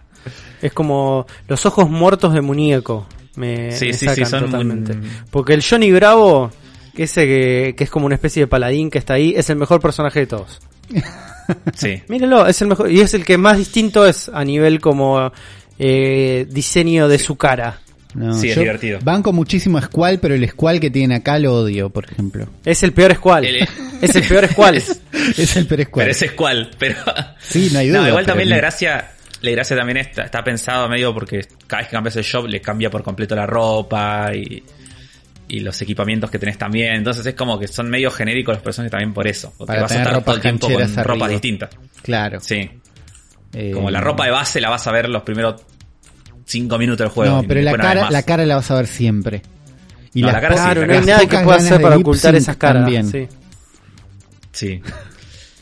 Eh, pero Bueno. bueno, este juego hizo esto de que sacaron una demo, este juego sacaron un, eh, una encuesta sobre la demo y tomaron eh, datos de las respuestas de la gente sobre la demo para mejorar el juego, que es lo mismo que hicieron con Octopath Traveler y sacaron un videito, caras, eh. sacaron un videito donde no, que no vi, donde dicen qué cambios tomaron sobre el feedback de la gente. Me gusta esa movidita. Demo, ¿Qué les gustó, qué no? Cambiamos un poquito, todo menos las caras, eh, para el release de marzo. Eh, no, el release de febrero. Así que... Ah, bien, bien por esta gente, puede ser un juego divertido. No tengo 60 dólares de ganas de jugarlo. Yo sí, lo- yo lo comprar. Para mí, eh, a mí me gustó mucho la demo. El gameplay es divertidísimo. Los escenarios, el mundito, los monstruos se ven espectaculares. Sí, la verdad que sí. Eh, yo estaba re adentro de eso, pero es lo que te digo. eh, cada vez que profundizamos como, mirá cómo está escrito, mirá lo que son estas caras, es como que me, me- me asesina, es un martillazo en los dedos. Y sí. Seguimos esta Nintendo Direct con Vamos. el falso Harvest Moon, el Story of Seasons, Pioneers of Olive Town, ¿no? Un juego de O el- granjitas. O el verdadero Harvest Moon en realidad. Porque No, este es el son... falso. Este es el falso Harvest Moon. No, Vamos. no, porque estos... Este ver, es el falso Harvest o- o- Moon, amigo. El Harvest Moon eh, eh, murió en el año 1998 en la versión de Super Nintendo. Todo lo demás ya está. Na- Nací murió. Eh, no, no. A ver. Estos, los Story Seasons son los juegos que siguen haciendo los desarrolladores originales de Harvest Moon, que perdieron la licencia.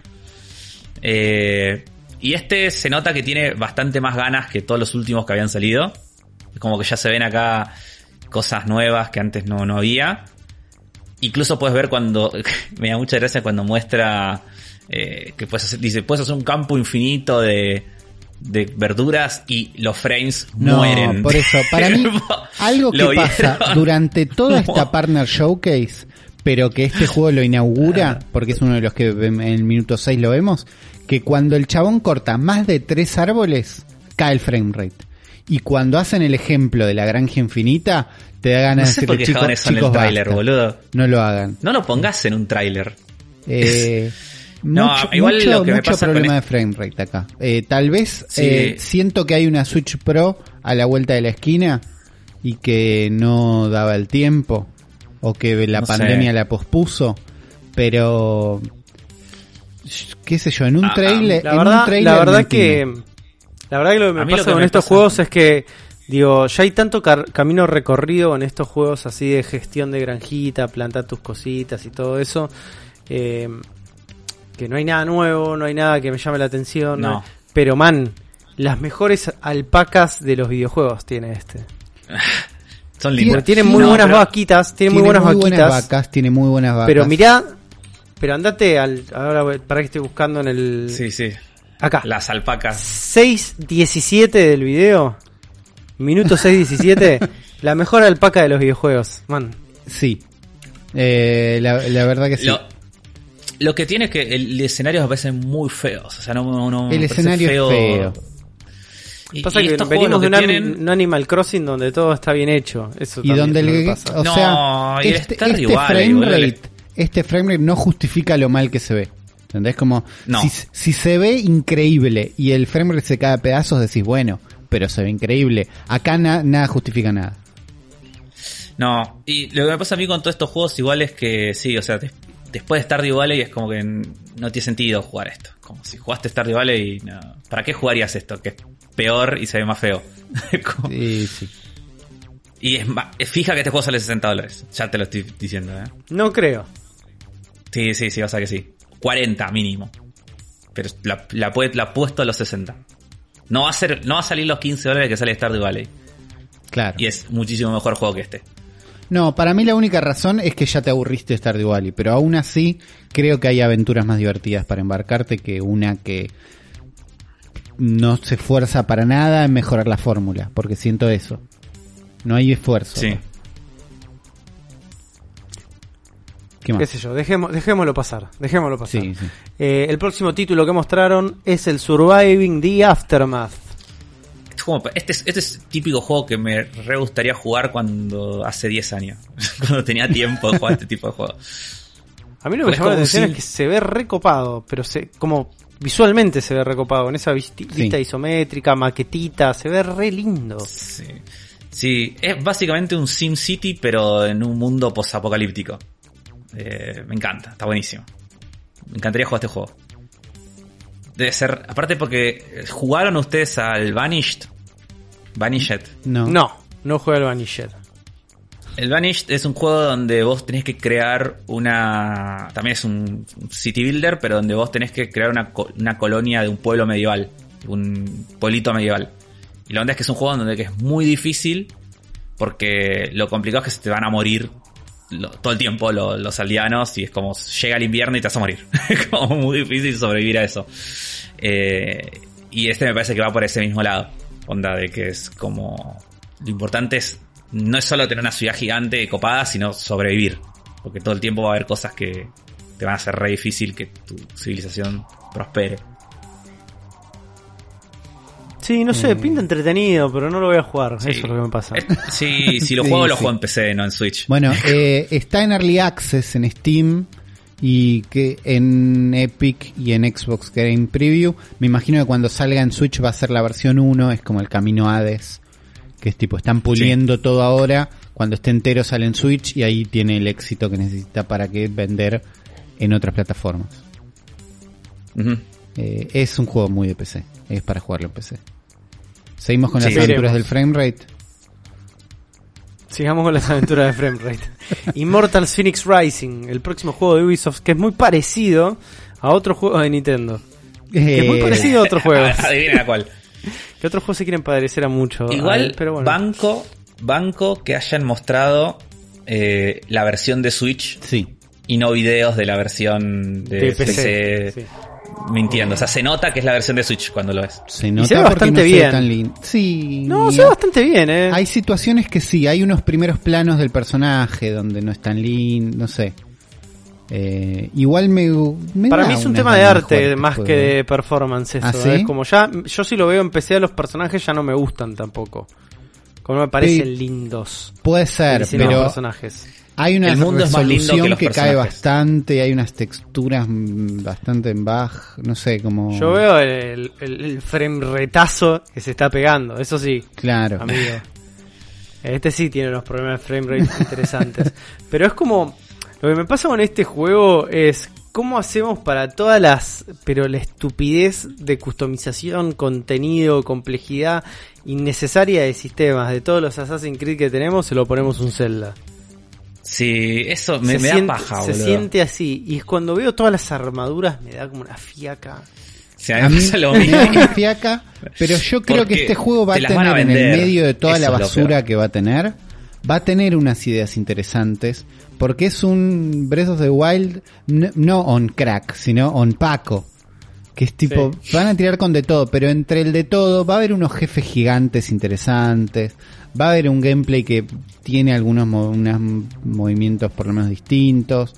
Le tengo unas ganas a este juego. No muchas. Muy probablemente yo este juego lo, lo termine jugando en PC porque va a estar mucho más barato que sí. en cualquier otro lado. Y es, es para no gastar Eh, mucho. se va a ver me mejor. Pero ver, eh, más que la parte de las armaduras y las monturas, es ver los skill trees, es lo que me dio un poco de fiaca también. Eh, Sí. sí. Yo- Eh, a mí lo que me da paja de que si, si este juego no fuera de Ubisoft, por ahí tendría más fe, pero el Puede hecho de que ser. sea Ubisoft es como que yo ya sé que va a tener sí. un montón de cosas Que ya eh, vi. que a mí lo que me molestan de los open world de Ubisoft son es lo genérico, que es- o sea, lo, Claro.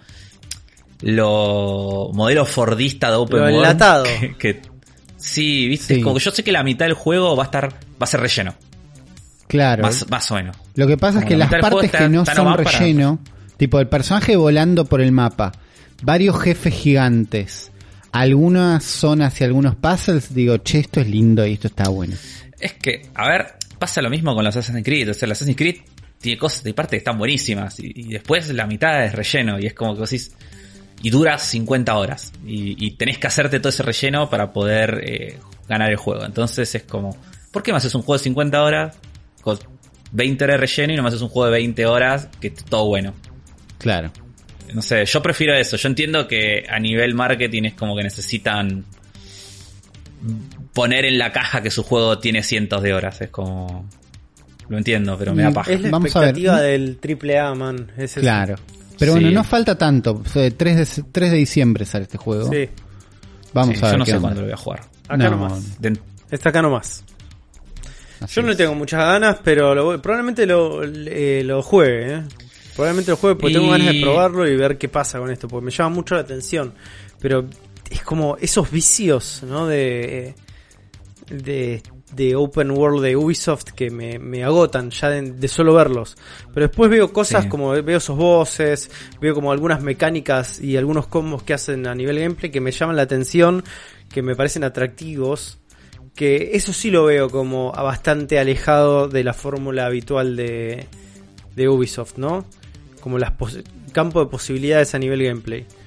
Que ojalá ese aprendizaje de Breath of the Wild o ese homenaje a Breath of the Wild lo transforme en un juego un poco más este entretenido y no tan Genshin Impact probó que podés agarrar cosas de Breath of the Wild y que te salga bien. claro. sí. Eh, entonces, A, a mí me pasó eso también con este juego, que las ganas que tenía de, de jugarlo medio que me las quitó Engine Impact. claro. Como porque... y, y también. Para mí van a ser juegos re distintos igual, ¿eh? Pero... Sí, sí. No, sí, sí, pero es como que, pero que el motor principal de ambos juegos era quiero jugar algo que se parezca a Breath of the Wild porque extraño Breath of the Wild. Claro. Bueno, hablamos de un juego mejor, hablamos de un juego Vamos. mucho mejor que siga a continuación en esta hecho, cosa. vamos en con esta todo. cosa loca que se llama eh, Direct Mini Partner Showcase. Un juego esperado, creo, pero absolutamente todos. Un juego que ya hemos ticiado en el cerebro de la bestia. Un juego de estrategia, pero uf, emocionante, lleno de acción, lleno de unos, unos gráficos, gráficos brutales, unos gráficos brutales. Estamos hablando nada más y nada menos que de Bakugan Champions of Vestroya. Bueno, nada más para decir este juego. Ya lo 3 de noviembre. dicho. 3 de noviembre, fecha ya, pasado mañana. Eh, Mirá lo que son esos Bakugans, man. Y si sos muy fan de. Bakugan, no vas a tener que esperar tanto. Eso, eso es lo, lo mejor que podemos sacar de acá. Que pocas ganas Buenos de. Tienen menos ganas de pelear que yo esos Bakugans. Pero bueno, Pregunta, ¿es Bakumans en plural o es Bakumanes? es Bakugan con G. Y para mí, cualquier duda que tengas lo podés responder con lógica Pokémon. Si Pokémon es el plural de Pokémon, Bakugan es el plural de Bakugan. Fin. Pokémon. Me gusta cómo pienso. Bien, bien. Pokémon. ¿Qué más? Muy bien. Muy bien, ¿qué más Después tenemos, ahí? un señor que anota en una libreta con GIF Griftlands, Nintendo Switch Edition. ¿Este salió en de PC ya este juego al 2021. final o no? Y probablemente, ¿Por porque yo siento que ya oí hablar de este juego. Me, me- sí, sí, ya lo hemos visto. En, a mí me gusta la idea de este juego. No creo que lo juegue nunca, pero celebro que exista porque me encanta la idea.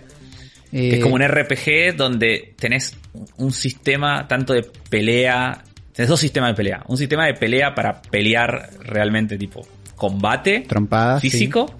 Y un sistema de pelea para los debates. Tipo, para. Es como cuando conversás con otro personaje. Para ganarle una conversación es como si fuera un sistema de pelea, un RPG. Cuando tenés que, que tenés que discutir con libres pensadores de YouTube, ¿no? Que te invitan a debatir Claro, todo el tiempo. y- Porque son libres pensadores, Afro. Sí, y la idea me parece fantástica y gracias por existir. No creo que te juegue. Me encanta el arte en de este época juego. El arte me parece Sí, me gusta el arte. Eh, nada de eso. Debe estar bueno este juego. Debe, estar- debe estar bueno. Jueguenlo, jueguenlo. Si tienen tiempo, jueguenlo. Juegos de A ver, cartas yo lo estoy, también. lo estoy buscando en Steam en este momento. Va a estar 30 pesos. Sí. Lo vas a comprar, no lo vas a jugar. Es uno de estos juegos a que comprar meten a cartas adentro de las mecánicas. La pelea es con cartas y la discusión también es con cartas, ¿no? Sí. ah, chicos, está 190 pesos este juego. A ver, ¿jugás esto o Pyre? Los dos, boludo, me estás jodiendo. Salen 200, Más barata que 200 una pesos. coca. No me compro una coca hoy con esa plata. Eso es verdad. Continuemos. Listo, ya, con- ya está, puesto en mi silencio. ca- está puesto en mi Sí, carrito el Grifflands. Se acabó, Ay, se acabó este tema. Nos vamos Eh. directamente a las Islas Canarias, a los paraísos fiscales, porque Trópico 6 desembarca en Nintendo Switch. Claro. Qué mal que se ve este Juegazo juego. los tropos. Qué mal. Trópico 6 Qué descubrió que No, para, pero- para tener un frame rate estable tenían que bajar la resolución a niveles que no te Pero- den vergüenza. pero y banco ellos que no mienta. No tuvieron vergüenza en hacer esto. Banco que no mienta. Está bien Igual que no mientan. Juegazo los trópicos, me encanta. ¿Cómo- ¿Qué son los trópicos? También. Un SimCity tropical. Es una, Es es, un una, es Sí, el, es un SimCity comunista. el chavismo simulator. Vos eh, sos un, un dictador comunista de una isla del Caribe eh, y tenés que crear tu paraíso tu paraíso bananero. El- lo, lo lindo que tienen los trópicos es que primero son muy graciosos, también tienen como mucho humor y muchas cosas de, de sátira y de ironía en el medio. Pero que si vos querés, o sea, vos podés eh, irte por el lado de hacer como la parodia del dictador según los yankees, ¿viste? Sí. y gobernar con terror y hacer todas cosas tipo rechotas. Pero vos en el juego realmente podés crear un paraíso comunista si querés.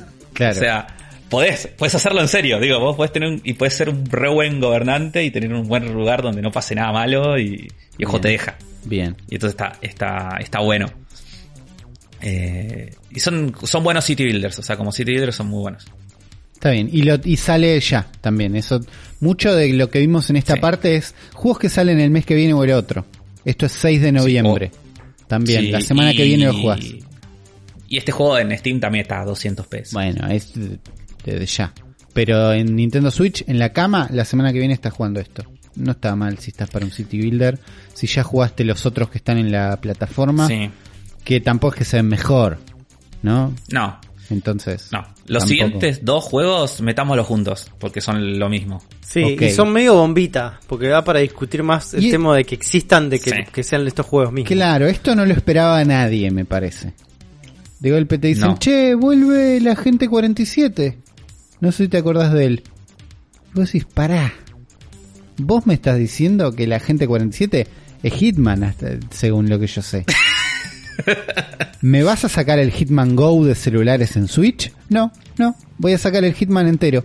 El nuevo, el que está prometido. Ni siquiera el 1, el 3.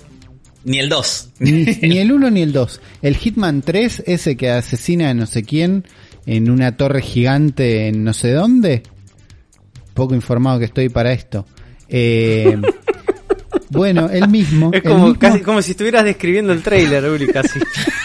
casi, casi lo mismo. Pero termina cerrando la, la explicación de cómo esto es posible, que es Hitman 3 Cloud Version. Eh, coming Y to después viene Switch. ahí nomás el otro tráiler, que es de Control. Juego del año del año pasado. Sí. Por 800 millones de personas y por Sergio González creo que también. Eh, Tengo mucha ganas de jugar control, la verdad. Yo también, boludo, es otro juego. Todavía no lo, este no lo compré, por suerte. No caí, no- este no caí en la trampa de comprarlo y no jugarlo. Que es lo mismo, todo el trailer del juego del Control y Control Cloud Edition, eh, Cloud Version para Switch. Eh, este te salió con una demo que te puedes bajar y jugar. Que no es una demo, es como un trial, es como, no sé, Claro, no, tiempo. que- Digo, es lo que tenían que hacer con un juego así, que es probar cómo anda en tu casa, probar cómo anda en tu país, cómo anda en... Porque es un juego que vas a streamear totalmente. Sí. Entonces, todavía no hay ninguna garantía de que eso, de eso sea bárbaro. Sí. El tráiler abajo tiene Ah. una leyenda durante todo el tiempo que es eh, representativo del gameplay en condiciones óptimas. Entonces decís, che, mí- este juego se puede ver increíble. Vamos a ver cómo anda en la casa de cada uno. Eh, A mí cuando me lo bajé y lo probé, ¿lo probaron ustedes? sí. No llegué a probar, no pude- nunca pude probar nada Eh. porque me tiró el cartel de eh, no, no te da, amigo, no Sí, tenés ni internet, no, no tenés Eh, internet, bueno. amigo. Yo lo A mí vi me hizo enojar. con ese cartel porque atrás de ese cartel yo podía jugar. Eso es lo que iba a decir. A mí me hizo enojar. Porque yo podía jugar perfectamente detrás del cartel y no se veía mal. O sea, se caí, o sea, perdí, se notaba un poco la resolución más baja y todo, pero corría bien, no tenía input lag. Ah, ¿no? Y era como, ¿por qué me dejas este cartel ahí todo el tiempo? Sácamelo. Claro, y no, porque se ve que lo que estabas haciendo era mucho peor de lo que ellos esperaban. Ellos pusieron una vara de, che, abajo de esto no dejemos que, porque si vos dejás que la gente pase, la pase mal, pero ande, lo van a hacer. Y vos por ahí tenés una, una experiencia de control pésima. Mira, y yo dije, ahí lo puse, a- lo puse a correr y, y me está corriendo, ¿eh? No había ¿Pero tenés el sucedido cartel? esto. Sí, tengo el cartel, tengo el cartel puesto. Ahí está. Claro. eh, Pero fíjate que debajo del cartel podés jugar bien. O sea, estoy jugando, estoy jugando en este momento, Afro.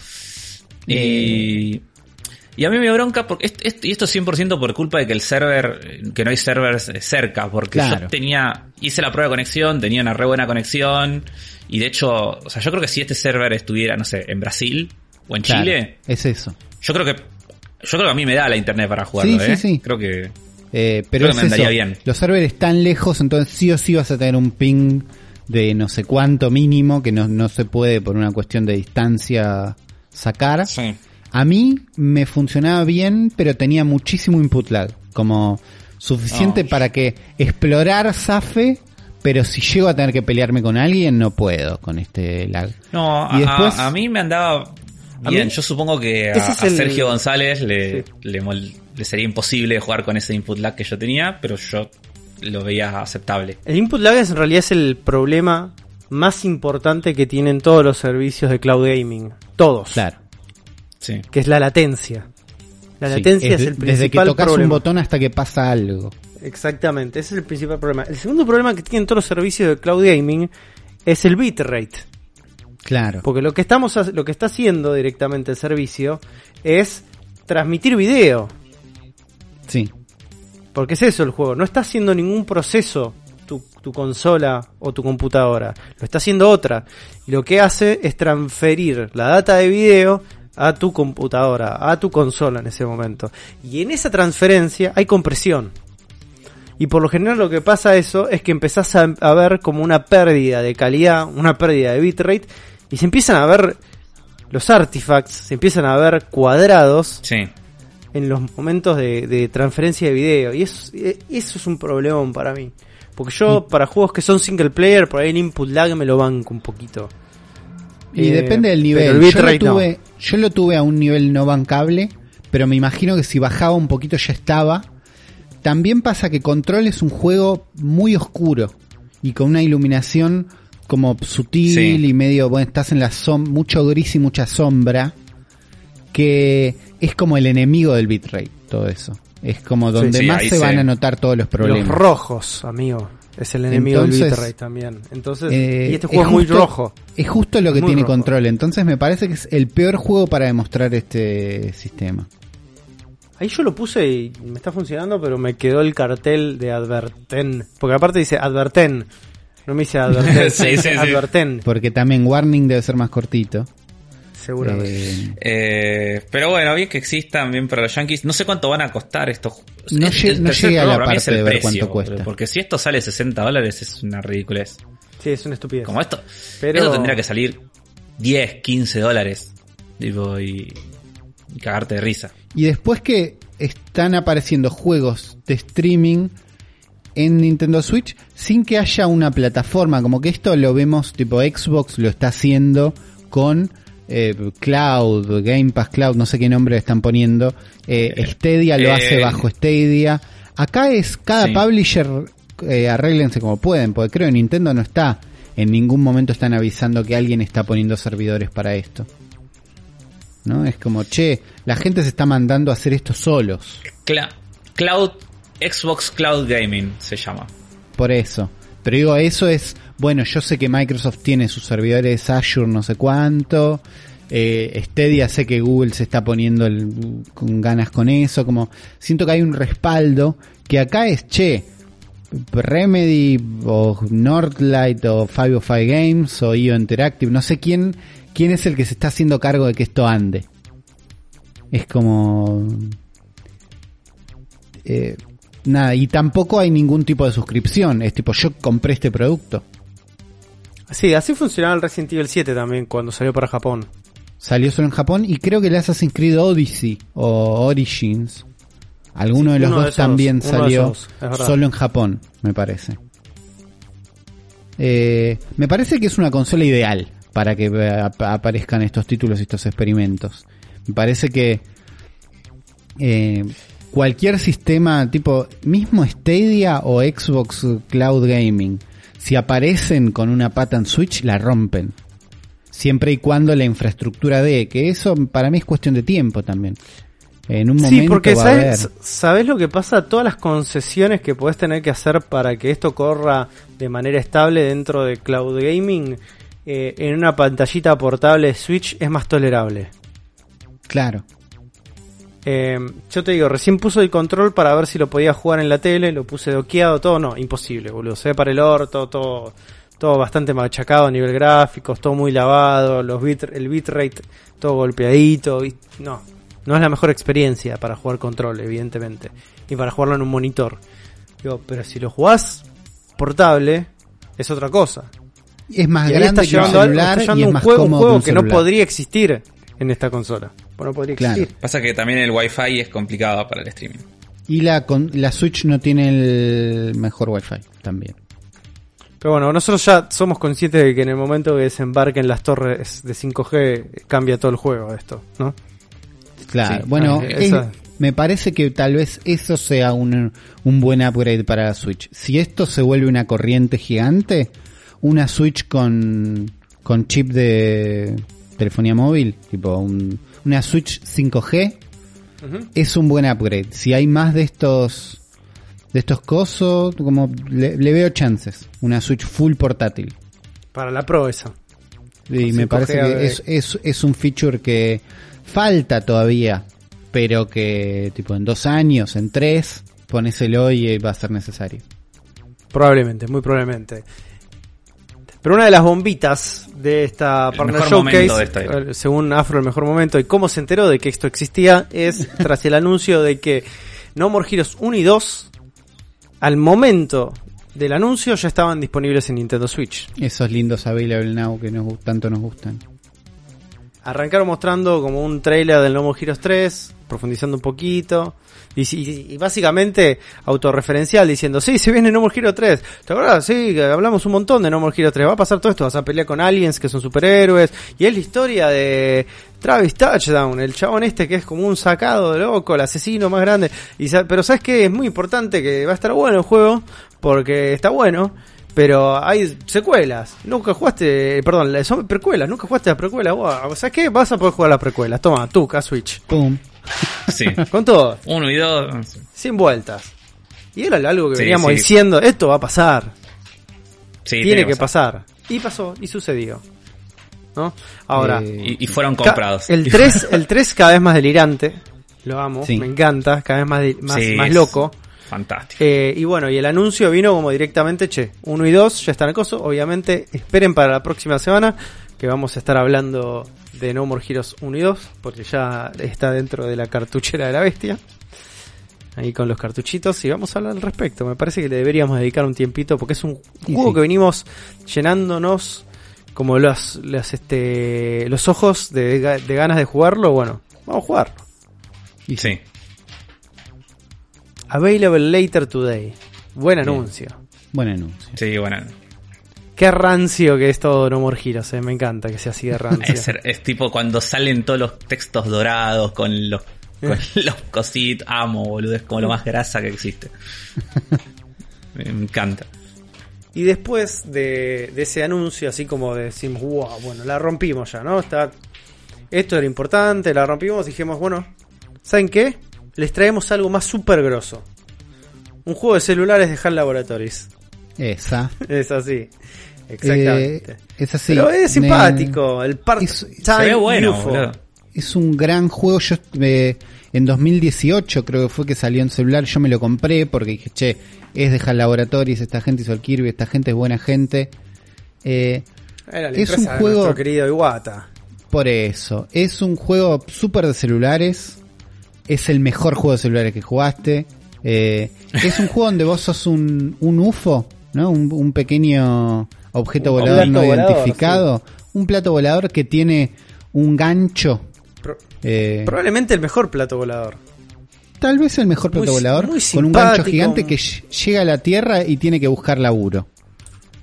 ¿No? Porque sí, porque se quiere comprar cosas, se quiere El- comprar el- nuevos trajes y va a tener que laburar. Entonces agarra una libretita donde boludo, dice, y bueno, tremendo, tremendo. ¿quién necesita mi ayuda? del ser humano el laburo, ¿no? Que- y estamos encima ahora trayendo a los extraterrestres a laburar. Somos lo peor, boludo.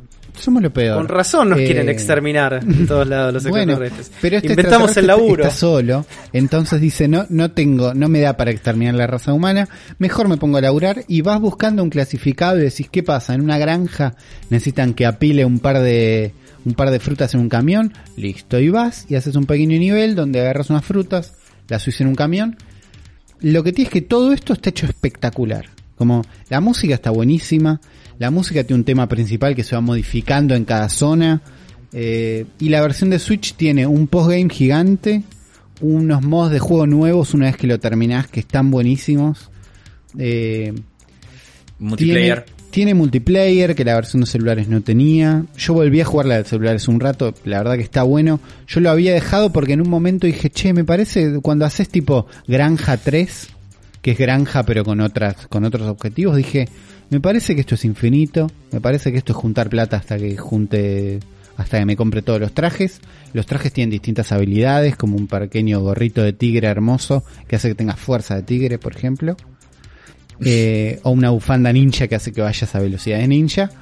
Eh, lo que vi de gente jugándolo el día que salió, porque este fue otro available today, es que tiene un final, tiene unos créditos, y dije, che, este juego está completo. Cuando ves que un juego de celulares tiene créditos, decís, che, tiene una historia que Mejora. termina, no es una cosa infinita mobile, así que si están con ganas, la verdad que es un lindo juego.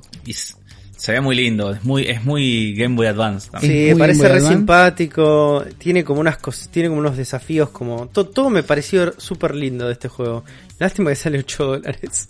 Es prolijo. Bueno, en la tienda argentina de Nintendo Switch está 640 pesos. Lo compraría, pero no tengo, no puedo comprar, no me deja. Nintendo no quiere mi plata. Eh, digo, sigue siendo, digo, es plata, ya hablamos de que... y es más eh, caro que el Pyre. Es más caro que es como com- jugarse Este, 8 es, Pyres. es más caro. No, es más caro que todo el pack de Super Giant. Sí, es más verdad. caro que todo el pack de Super Giant, pero es mucho menos que 8 dólares. Eh, es Sí, mucho sí. menos que 8 dólares. Sí, Bueno, con probablemente. Entonces, eh, eh, si tienen ganas, es un juego lindo. Si no tienen ganas, es un juego de celulares porteado a Switch. También es eso. Sí. Está muy bien. Y Y, por de- último, lo último fue directamente ya el El nuevo trailer, porque Sí. es un trailer que no habíamos visto. del este Age of Calamity. Hyrule Warriors Sí, Age of ya lo- Calamity. Ya estuvimos Claro, hablando, hablamos. fuerte, hablamos lindo. bastante. Ah, mucho, mucho foco en el modo historia. Eh, vimos el gameplay de las bestias, que fue como, Ujú. che, esto está buenísimo, che, el gameplay, el frame rate cae, pero quiero ver estas bestias en acción. Es algo que en Breath of the Wild vos ves unas bestias gigantes y para vos son un dungeon caminante, pero la verdad que son armas gigantes. Su objetivo gi- original era ser un Megazord. Y es, es lindo. Uh, Es boludo, lindo pará, verlas en pará, acción. man, pará. Se llegan a Se fusionar. llegan a fusionar y me vuelvo loco, boludo. Uy, uy, uy, uy, uy, uy, uy, se, uy, uy. fusionan, se Eh, fusionan para hacer un guardián gigante y me vuelvo loco. No hay ningún indicio de que esto pase. Estarían tirando Pero- la plata si no lo Pero, hicieran. s- eh, boludo, ¿vas a hacer un robot gigante para no poder fusionarlo? ¿En qué cabeza Eh, entra eso? Ahí Es- pasa a ser el mejor juego de la historia. es muy Igual, cierto lo que estás al- diciendo. Anda a buscarla me Breath había of the eh. Sí. Me, me había olvidado decir algo, que, que- que lo último que digo de este juego, es que si llega a hacer todo lo que promete, eh, me parece muy apropiado que termine siendo el Breath of the Wild de los Musous. Es como me parece muy apropiado. Ojo, Como que está muy bien. Es como se siento que se cierra un, se cierra un círculo. Se cierra un Que el juego, que el juego que eleve ese género sea este, me parece que está. Ah, boludo, está acaba bien. de aumentar mi nivel de manija, pero de manera A ver, exponencial. Juan, eh. no sabes si va a pasar. Me- parece importa, ya no me importa, me boludo, el solo hecho de la promesa- me parece responsable como, como comunicador es decir que la promesa de un Megazord de Breath of the Wild es nuestra y el trailer no lo hizo en ningún momento. No lo hizo en ningún momento, no. No, no, no, estamos autocompletando, es verdad. Es- Auto y estamos proyectando. Es otra verdad. cosa. Pero pará, Pero- pará, boludo, pará, pará, Si pasa pará. todo. Y si, si ¿Qué las pasó? torres son como espadas de ese Megazord gigante, Es que si sos un Megazord gigante puedes hacer lo que quieras, incluso usar torres como espada. Eh, ah, no va a ser tan bueno este juego como nosotros que no. queremos. Me parece que no, pero tiene la posibilidad de que sí. Tipo, no- tampoco dijeron que no lo iban a hacer. Igual ponete, ponete en el lugar del pibe de marketing de Koei Tecmo y de Nintendo, ¿no? Que tienen que preparar este trailer para... ¿Qué falta? Un mes, más o menos, para que salga este mes. juego. Falta un mes. 20 días. Sí. Eh, no mostrás tu bomba atómica en el trailer este. Te lo guardás No para sé, que la gente se te vuelva loca en el juego. Es verdad que no podés mostrar la bomba atómica. Me parece que la, el, lo que tenía este tráiler versus el otro era, che, hay gameplay de bestias, que era algo que no se Claro. había nombrado. Ya es un montón. Eso, ya eso es un Eso montón. Es muchísimo, es verdad. Eh, es verdad que el Megazord de bestias podría ser el- una joya que dejas para el juego. Podría Si ser el Breath of the Wild Killer. Ese, solamente eso. Puede ser. Puede ser. Y con eso concluye. ¿no? Sí, con eso concluimos. Así es, así es. Pero no terminan aquí las noticias nintenderas, sino que también tenemos Mm. un par de noticias más de cosas que fueron pasando esta semana, como por ejemplo que se anunció el RPG de League of Legends y que va a salir en Nintendo Switch. ¿Cómo se-. ¿Alguien sabe? ¿Quién Sí. sabe League of Legends acá? Afro, ¿vos sabés League of Nah, Eh, Legends? yo- Nadie nada. no, yo, yo jugué League of Legends y el otro día caí en la cuenta que fue hace 10 años. boludo. Eh, El otro día caí en la cuenta de que cuando yo jugué League of. Legends pasaron Parece 10 años. Eh, Mirá, sí, yo jugué al principio, cuando apenas salió. Para mí League of Incluso Legends antes de que saliera. es algo inabarcable, es un universo en que no, Sí. ya no ni siquiera me voy a tratar de comprometer en entender a esta altura del partido, pero que algo que yo le destaco a League of Legends es el diseño de sus personajes y un lore que debe ser extrema Sí, un arte del carajo, una animación del carajo, un- una, una lógica como del gameplay de cada uno y sus habilidades que deben ser muy, pero muy divertidas de ver en otros un dinero. Un dinero probablemente. Y sí. Porque También. el trailer que, que mostraron, eh, que es totalmente de modo historia, ¿no? no es nada de gameplay, de cómo sería es este una juego, cinemática, sí. Es una cinemática que le pasa el Está trapo buenísimo. a todo lo que vimos en el en toda la presentación de Nintendo Switch Partner Showcase, me parece. Bueno, pero es una cinemática. Es bueno. Esto, esto- esto- esto es, es un corto, es un corto de Es Pixar. Bueno, es bueno, pero el- escúchame, el otro eran trailers también. Cualquiera podía hacer una cinemática. Digo, no es que estaba fuera de las reglas hacer una cinemática. Lo que digo es que hay calidad acá. No sé también a esta altura del partido vos pones un par de PNGs de personajes de League of Legends y ya la gente se vuelve loca. ¿Entendés? Es como... También. No necesitas mucho para mover la vara con League of Legends. Pero son No. chabones que evidentemente están tratando todo el tiempo de... De, de- de mejorar la presentación de sus productos. Digo, Claro. No, se y- crearon un, y la verdad es que- grupo de, de, de K-pop. vas- ¿O no? Sí, Por eso, está- a la altura de las cosas que temas. producen, yo creo que deben tener un estudio de animación interno. No, sí, lo tienen, sí, ¿No? sin duda. Obvio, El- sí, lo tiene, lo tiene. Sí, sí. Eh, lo que- igual, lo que yo quiero decir es que sus dos juegos nuevos, la verdad que están muy bien los dos. O sea, los dos la pegaron muchísimo, que son el Valorant, que está pegando una escena competitiva muy, muy zarpada, y el Runeterra, que creo que es, si no me equivoco, ahora creo que es el único que más o menos le está haciendo pelea a Magic. Porque pobre Hearthstone murió. Eh, y Runeterra creo que le está yendo bastante bien y la gente, sin, yo había leído reviews y comentarios que les había gustado mucho a la gente que lo jugó. Ahora, Así este juego, que- ¿qué juego va a s- qué, qué tipo de juego va a ser esto? Un RPG por turnos, parece que es. Ok. Un- dice acá, la nota dice es un RPG single player e inmersivo con combates por turnos que invita a los nuevos jugadores eh, Claro. y a los jugadores de- del mundo de League of Legends, al universo de League of Legends, para que se adentren en su lore y exploren sus misterios. Ahí es está, lo que es me interesa Juan a mí. esto. Es para mí. esto. Claro. Es para mí. ¿Cómo, Sí, sí, cómo sí. hacemos que Juan nos dé bola, chicos? Es, Y es hagamos todo lo que. Mirá, Riot todo el día se pregunta eso, la gente de Riot. Eh, tienen ¿cómo un que equipo Juan interno que se dedica a eso. ¿Cómo lo atraemos Sí, sí. a Juan? Y bueno, con un juego modo historia RPG por turnos en la Switch. Es así. está. ¿Cómo es Sí, el, eh. Pablo Vallejo es el pibe de Riot que, que conocemos? Escúchame, Pablo. Eh, es por ahí. Ahí está, ahí tenés el- la llave del corazón de Juan Nardone. Listo. No, puede estar, puede estar muy bueno este juego, así que ojalá, ojalá lo esté. Ojalá lo esté. Ojalá lo esté, vamos. El, el, el video de la cinemática es increíble, así que. Sí. Qué bien que, Igual qué bien que, nada. qué bien que estos pibes la presentación y- de sus juegos. y- Easy. el arte, el arte, los, el arte de abajo, tipo los, ti- las ilustraciones, ¿las vieron? Que están ahí abajo en la nota. Sí. Están buenísimas. Están buenísimos. La, ul- Pero eso- la última, la, es ese samurai, es, que es medio gorilas el arte, me parece que, no sé, me hace acordar a gorilas. No, Gorilas es estuvo de, tocando en. A ver, es de ¿pasó Joe? Madureira, yo lo, lo reconozco por el estilo. Esto es Joe Madureira, que es el de Battle Chasers. eh, y el arte es de él. Ah, sí. Y es fantástico. Todo lo que hace Joe Madureira a mí me encanta. Es el mismo que hace el arte de El Darksiders, Darksiders, así es. que estuvimos hablando recién. Hermoso, sí. Pero bueno, Bueno, eh, ojalá- ojalá, ojalá. ojalá llegue este juego. Ah, pará, es, es el Airship, Airship Syndicate, dice acá. Es el. Es la misma gente que hizo Battle Chasers y Darksiders. También hacen el juego, no es solo el arte, me parece. Ah, mira vos. Nice. Yo Así nunca que jugué el, el, el de estrategia este de Battle Chasers. Y el Darksiders Genesis creo que es como una precuela de Darksiders. eh, también táctica. Medio- Sí, Ah. táctica. No lo jugué tampoco, pero bueno. Qué bien Madureira, loco, qué chabón del bien. Ah, re que ahora está recancelado, pero qué sé yo, no tengo ni idea. bueno, pero qué lindo que qué lindo que dibuja.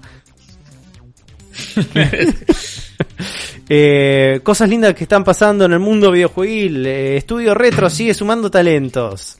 Así es, nos deben todavía el nuevo Metroid, así que pónganse las pilas.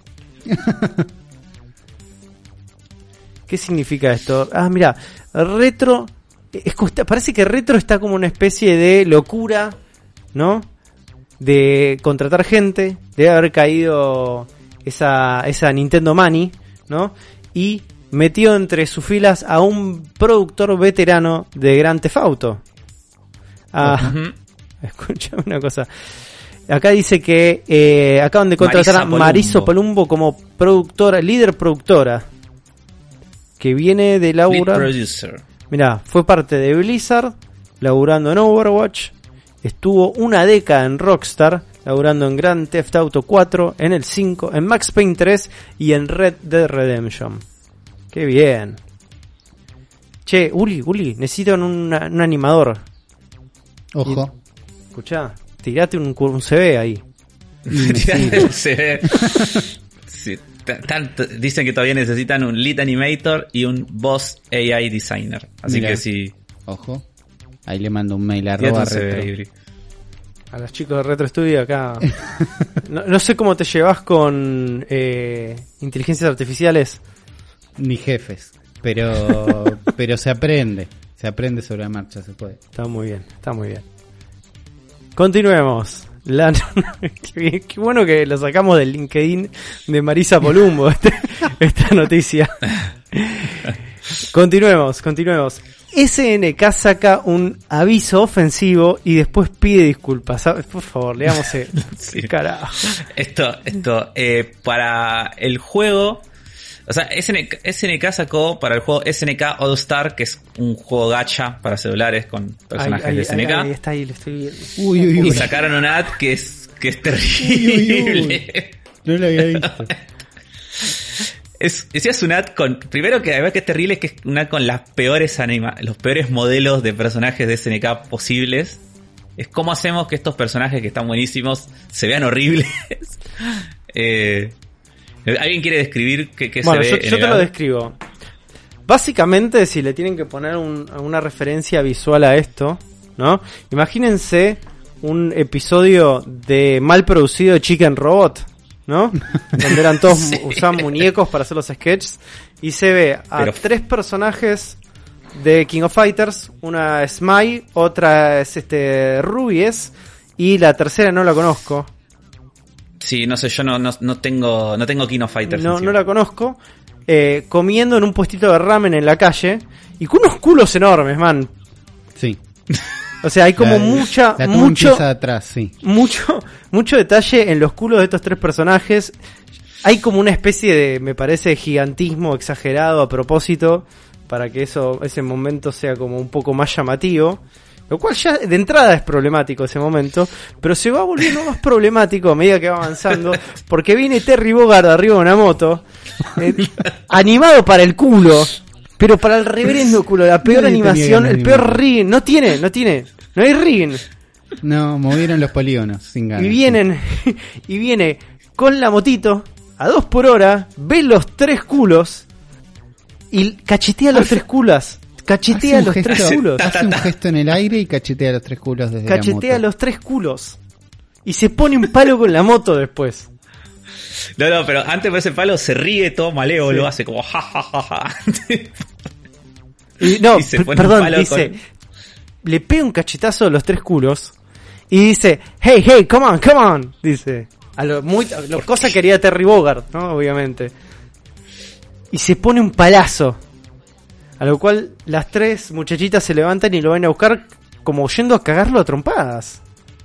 Pero ahí corta. Pero ahí corta y te muestran, compra el nuevo Street Fighter para el Street Fighter, el nuevo King of Fighter para celulares. Y aparece Yori Yagami ahí como, ah, sí, soy Yori Yagami. Miren mis pectorales. Soy, el otro personaje. Este ad es muy bizarro porque además, tipo, no sé, yo, lo poco que yo tengo de, de Kino Fighter, o sea, Terry, esa no es la personalidad de Terry, como. Está todo mal, boludo, está todo mal. Está todo mal. Bueno, cuestión es que después de esto, que obviamente se hizo quilombo, o sea, obviamente hubo, hubo tipo, una super eh, movida en contra de gente, en contra de este anuncio. Después salió SNK a, dar un comunicado que dice, "O- eh, ofrecemos nuestras sinceras disculpas a nuestros fans por eh, tan ofensivo, a tan ofensivo eh, anuncio ¿no? publicitario que se ha hecho público y deseamos que lo comprendan. Eh, deseamos mejorar en el futuro junto con nuestros colaboradores. Y dicen que ellos supuestamente no sabían de la existencia de este ad y que no tiene nada que ver con, con la producción. Probablemente Y- sea como esto esto, es- es como es un aviso que debe estar corriendo como en una en un, un pulmón paralelo de SNK que es toda la parte de mobile, ¿no? Claro. Sí, esto lo ha hecho la empresa que hizo este juego de mobile. Y esto debe con dos pesos aparte. y esto aparte no debe haber pasado por ninguna cadena de aprobación. Nada, Sí, lo sí. mandaron, boludo. Y esto, es que esto no lo puedes aprobar, pero ni por ni por cómo está animado ya te lo rebotan. Es como pero al, mar- tiene- al margen, al margen, de al calidad. margen de eso, o sea, esto yo tengo mi suposición que esto no tenía que salir de un sector de, de Oriente donde creían que esto era aceptable y ni siquiera en Oriente debe haber sido esto aceptable, ¿entendés? Claro, además sí o sí iba a trascender. Eh, pero es esto de que, como es un juego mobile, está separado totalmente de la producción y está separada totalmente de la publicidad y nadie le dio bola porque es mobile. Ustedes, ustedes este se encuentran de vez en cuando con esos avisos de juegos de mobile en, en sus redes Sí, y todo eso que dicen ¿qué carajo acabo de ver? Sí. Sí, ¿No les eh, pasa eso? todo, ah, Bueno, en, Instagram me sale un montón. debe haber un estudio o algo ahí dando vueltas a nivel a nivel este research eh, algún paper que debe decir che eh, sabes que estas cosas así tan over the top tan con shock value tan inentendibles del mundo de, de la publicidad de los juegos mobile que deben tener un radio de conversión enorme Ah, sí. deben Todo tener un radio de conversión gigante. enorme ¿entendés? Eh, Mientras te- más falopa donde- es, más vende. Estos que te muestran un gameplay que no existe. ¿No? Eh, Este de mover los palitos para que la, la princesa no se prenda fuego y atrape el oro. Claro, Ah, esos, esos. Tipo, ese juego no sí. tiene ese gameplay. No. O, ese o gameplay el- es o para los que el te trailer que nomás. plata. Los que te dicen que ganás plata, que te dicen jugá este juego nuevo, que el único juego que puedes ganar plata. No, y las cosas un- que te muestran en el de trailer perritos. es tipo, la otra vez veía uno que era un era un pibe de Latinoamérica que se escapó a Japón, como haciendo todavía un chiste sobre todo este meme horrible de escaparse de Latinoamérica, pero que fue a Japón o a China feudal y estudiando progresó y entonces vos elegías estudiar o aceptar limosna y elegías estudiar y entonces se transformaba en rey de a poco. Y era, esto es un, no solo es un espanto, sino que estoy seguro que el juego no tiene que ver con esto, The Game. sino que, sino que está apuntando a un público espantoso, pero Bueno, para, para mí hay algo, hay algo ahí. yo, me claro. yo me he encontrado con avisos de juegos que no tienen nada que ver con unos juegos de estrategias de China, China feudal, una cosa así, donde en un momento te tiran como estos momentos de opciones que te dicen, eh, tu esposa es muy fea, y se te casás por el dinero, te casás por el poder, viste, como cosas así que vos decís, ok, ¿qué le pasa a este juego? O otros donde, por ejemplo, te dicen, eh, tenés una cita con este pibe que te gusta mucho, pero tenés miedo que te deje. Eh, ¿Qué haces? Eh, no sé, le revisás el celular o pinchás un preservativo y decís, ¿qué pasa con estos avisos? ¿Viste? Claro, Estás mirando ahí y decís, ¿cómo puede existir esto? Pero hay, hay algo. gente haber- jugando con los números, claro, hay eso gente- Y después funciona. están todas, está ese Yoko Alio y después está todos los otros que juegan con el efecto hipnótico que tienen ciertos gestos, ¿no? Como el de las pelotitas que se explotan, ¿viste? que Y hacen Sí. ruidito y esas cosas como que... Y después vas al juego y no tiene O, nada de o- esto. o del gameplay mal hecho, el choque de, che, esto es re fácil, pero en, el, en la demo lo voy a hacer mal. Claro. Que vos decís, che, yo esto lo hago bien. Eh, Por eso, para mí- a- acá, acá- trataron de hacer algo así, Sí. pero con una propiedad intelectual con la que había más gente prestando atención.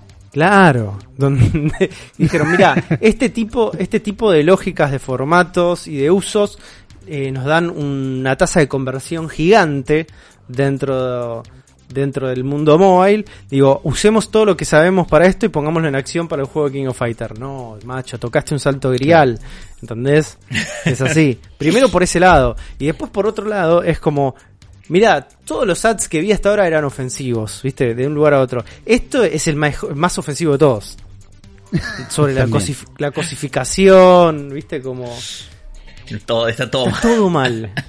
Está todo mal con este aviso. Eh, tremendo. Tremendo. Pero es una gran noticia. Es, Es, una gran es una noticia. gran noticia. Es una- Es una gran noticia. Eh, otra gran noticia es que la empresa detrás de la versión cloud de Control está trabajando en más juegos.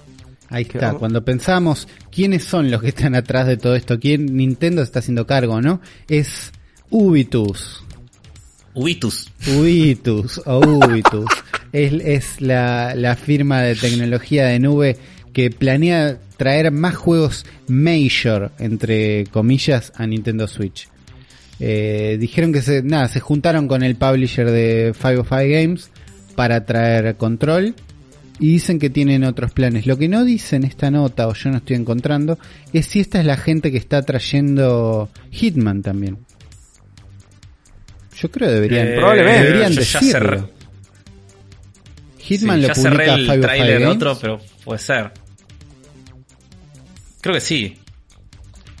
No El- sé, mirá, en- el CEO de Cubitus, de Cubitus, se tiene que cambiar el nombre y que sean Cubitus. Sí. Se llama Wesley Cubo Sí. y en una declaración dijo, estamos eh, pero muy muy pero muy contentos de tener la oportunidad de trabajar con un publisher de, como de, de esta clase mundial como es 505 Games. ¿Qué? qué- Eh, Escúchame, Cubo, no, Wesley Cubo. Digo, Es de. Square Enix. Es de, Ah, sí, directamente era eso. de mí, acá dirían si fuera, si sería Hitman. No es Hitman. Entonces, No, es de, cada es uno está, Enix. Cada uno Porque está resolviendo por su lado la, su- la situación cloud. Que puede ser bueno o malo. eh, vamos a ver qué pasa. Ahí Wesley dice, estamos reentusiasmados de presentarle a todos con el megatítulo Control Ultimate Edition Cloud Version a una audiencia global en Nintendo Switch, mostrando este, la mejor eh, capacidad de gameplay, de calidad de gameplay y de performance, incluyendo ray tracing. Pará un poco. Y sí, es que si estás procesando en otro lado. Pero para un poco, todo. macho, resolvé la latencia y el bitrate primero. ¿Qué me- no me hablé de ray tracing. Y pero te tiene que prometer lo que puede. La latencia no la va a resolver él. La va a resolver la infraestructura de las redes del mundo. Por eso. Él te, por puede, eso. él, él te puede prometer el rey. Yo acá, de acá hasta mi puerta, el ray tracing llega. Eh, él, cada uno su parte, él está hablando de su fuerte. Y Eh, pero sin la infraestructura, la, la joda del, del mundo del cloud Sí. de gaming es la infraestructura.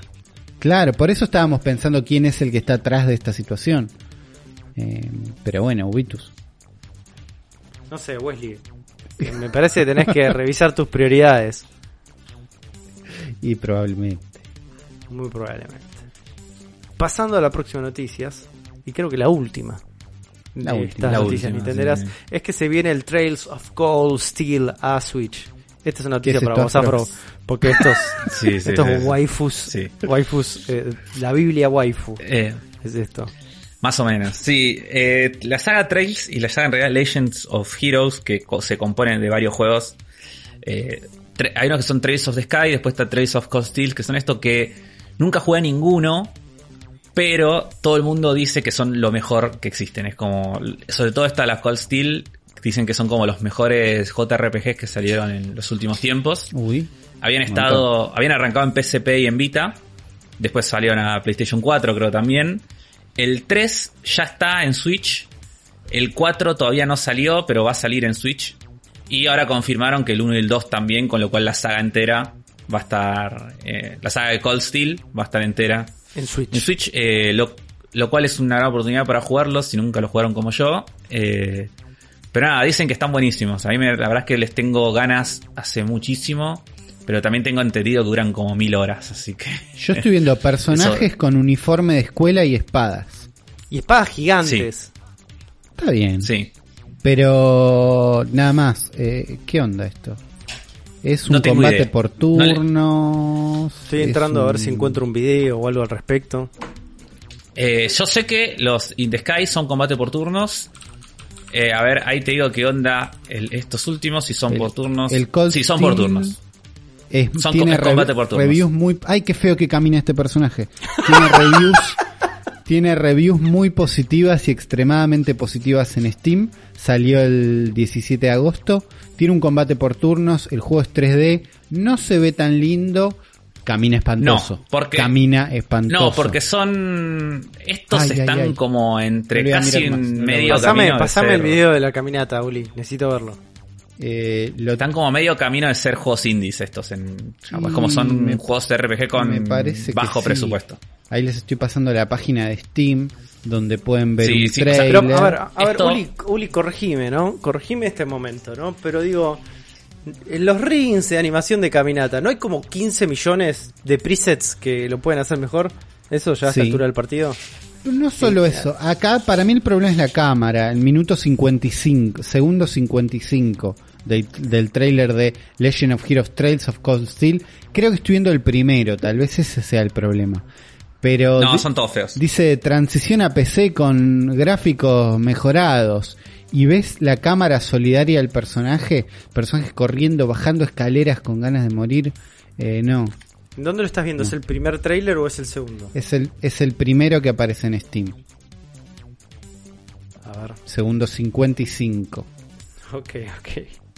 Estoy en el segundo 10 todavía. No, falta. Vas a ver un gameplay que no es lindo, la verdad.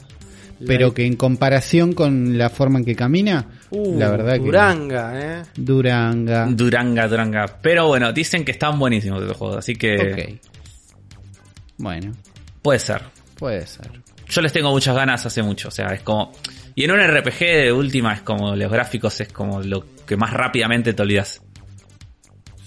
Sí, No. puede ser. Pero si camina feo, camina feo, Afro. Caminas un montón. Sí, camina en los feo. RPGs también. Esto es Harry Potter en la guerra del anime, ¿no?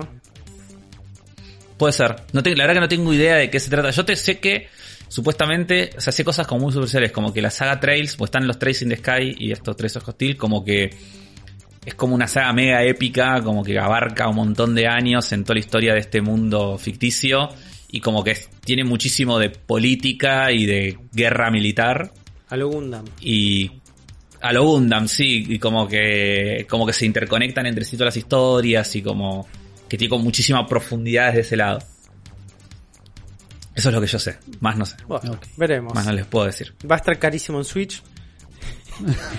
Seguro. Y en Steam no está tan En barato. está- Está 439, 440 pesos. Está bien, es barato, no tanto como podría ser. Pero bueno, Qué sé yo. Bueno, hasta acá llegaron las noticias nintenderas. Y hasta acá llegó el cerebro de la bestia, gente. Espero que lo hayan disfrutado mucho. Espero que se hayan divertido. Estuvo bien, estuvo bien este episodio. Dos horas y pico tenemos más o menos. Buenas Tenemos pasado muy noticias. lindo. Buenas noticias, muy un montón de juegos. También gracias. Nintendo por tirarnos una partner showcase. Era necesario. direct. Hacía falta. Nos, sal- nos salvaron el programa. Salvaron el programa, es cierto, es verdad. Y gracias por tirarlo antes de que grabemos. Eso es medio Bueno, fundamental. Bueno, la verdad que sí, porque han- nos han dejado hecho quedar mal también. Ujú. Otras Así veces. que, bueno, Uli, ¿a qué le querés dedicar este programa? Este programa se lo voy a dedicar a la gente que jugó part-time UFO en celulares en algún momento, que dijo, che, yo estoy para esto. A- tanto a los que lo pagaron como a los que descargaron el APK de forma ilegal. Esta dedicación va para todos. Bueno, gracias a todos ellos. eh, Ojalá disfruten el programa.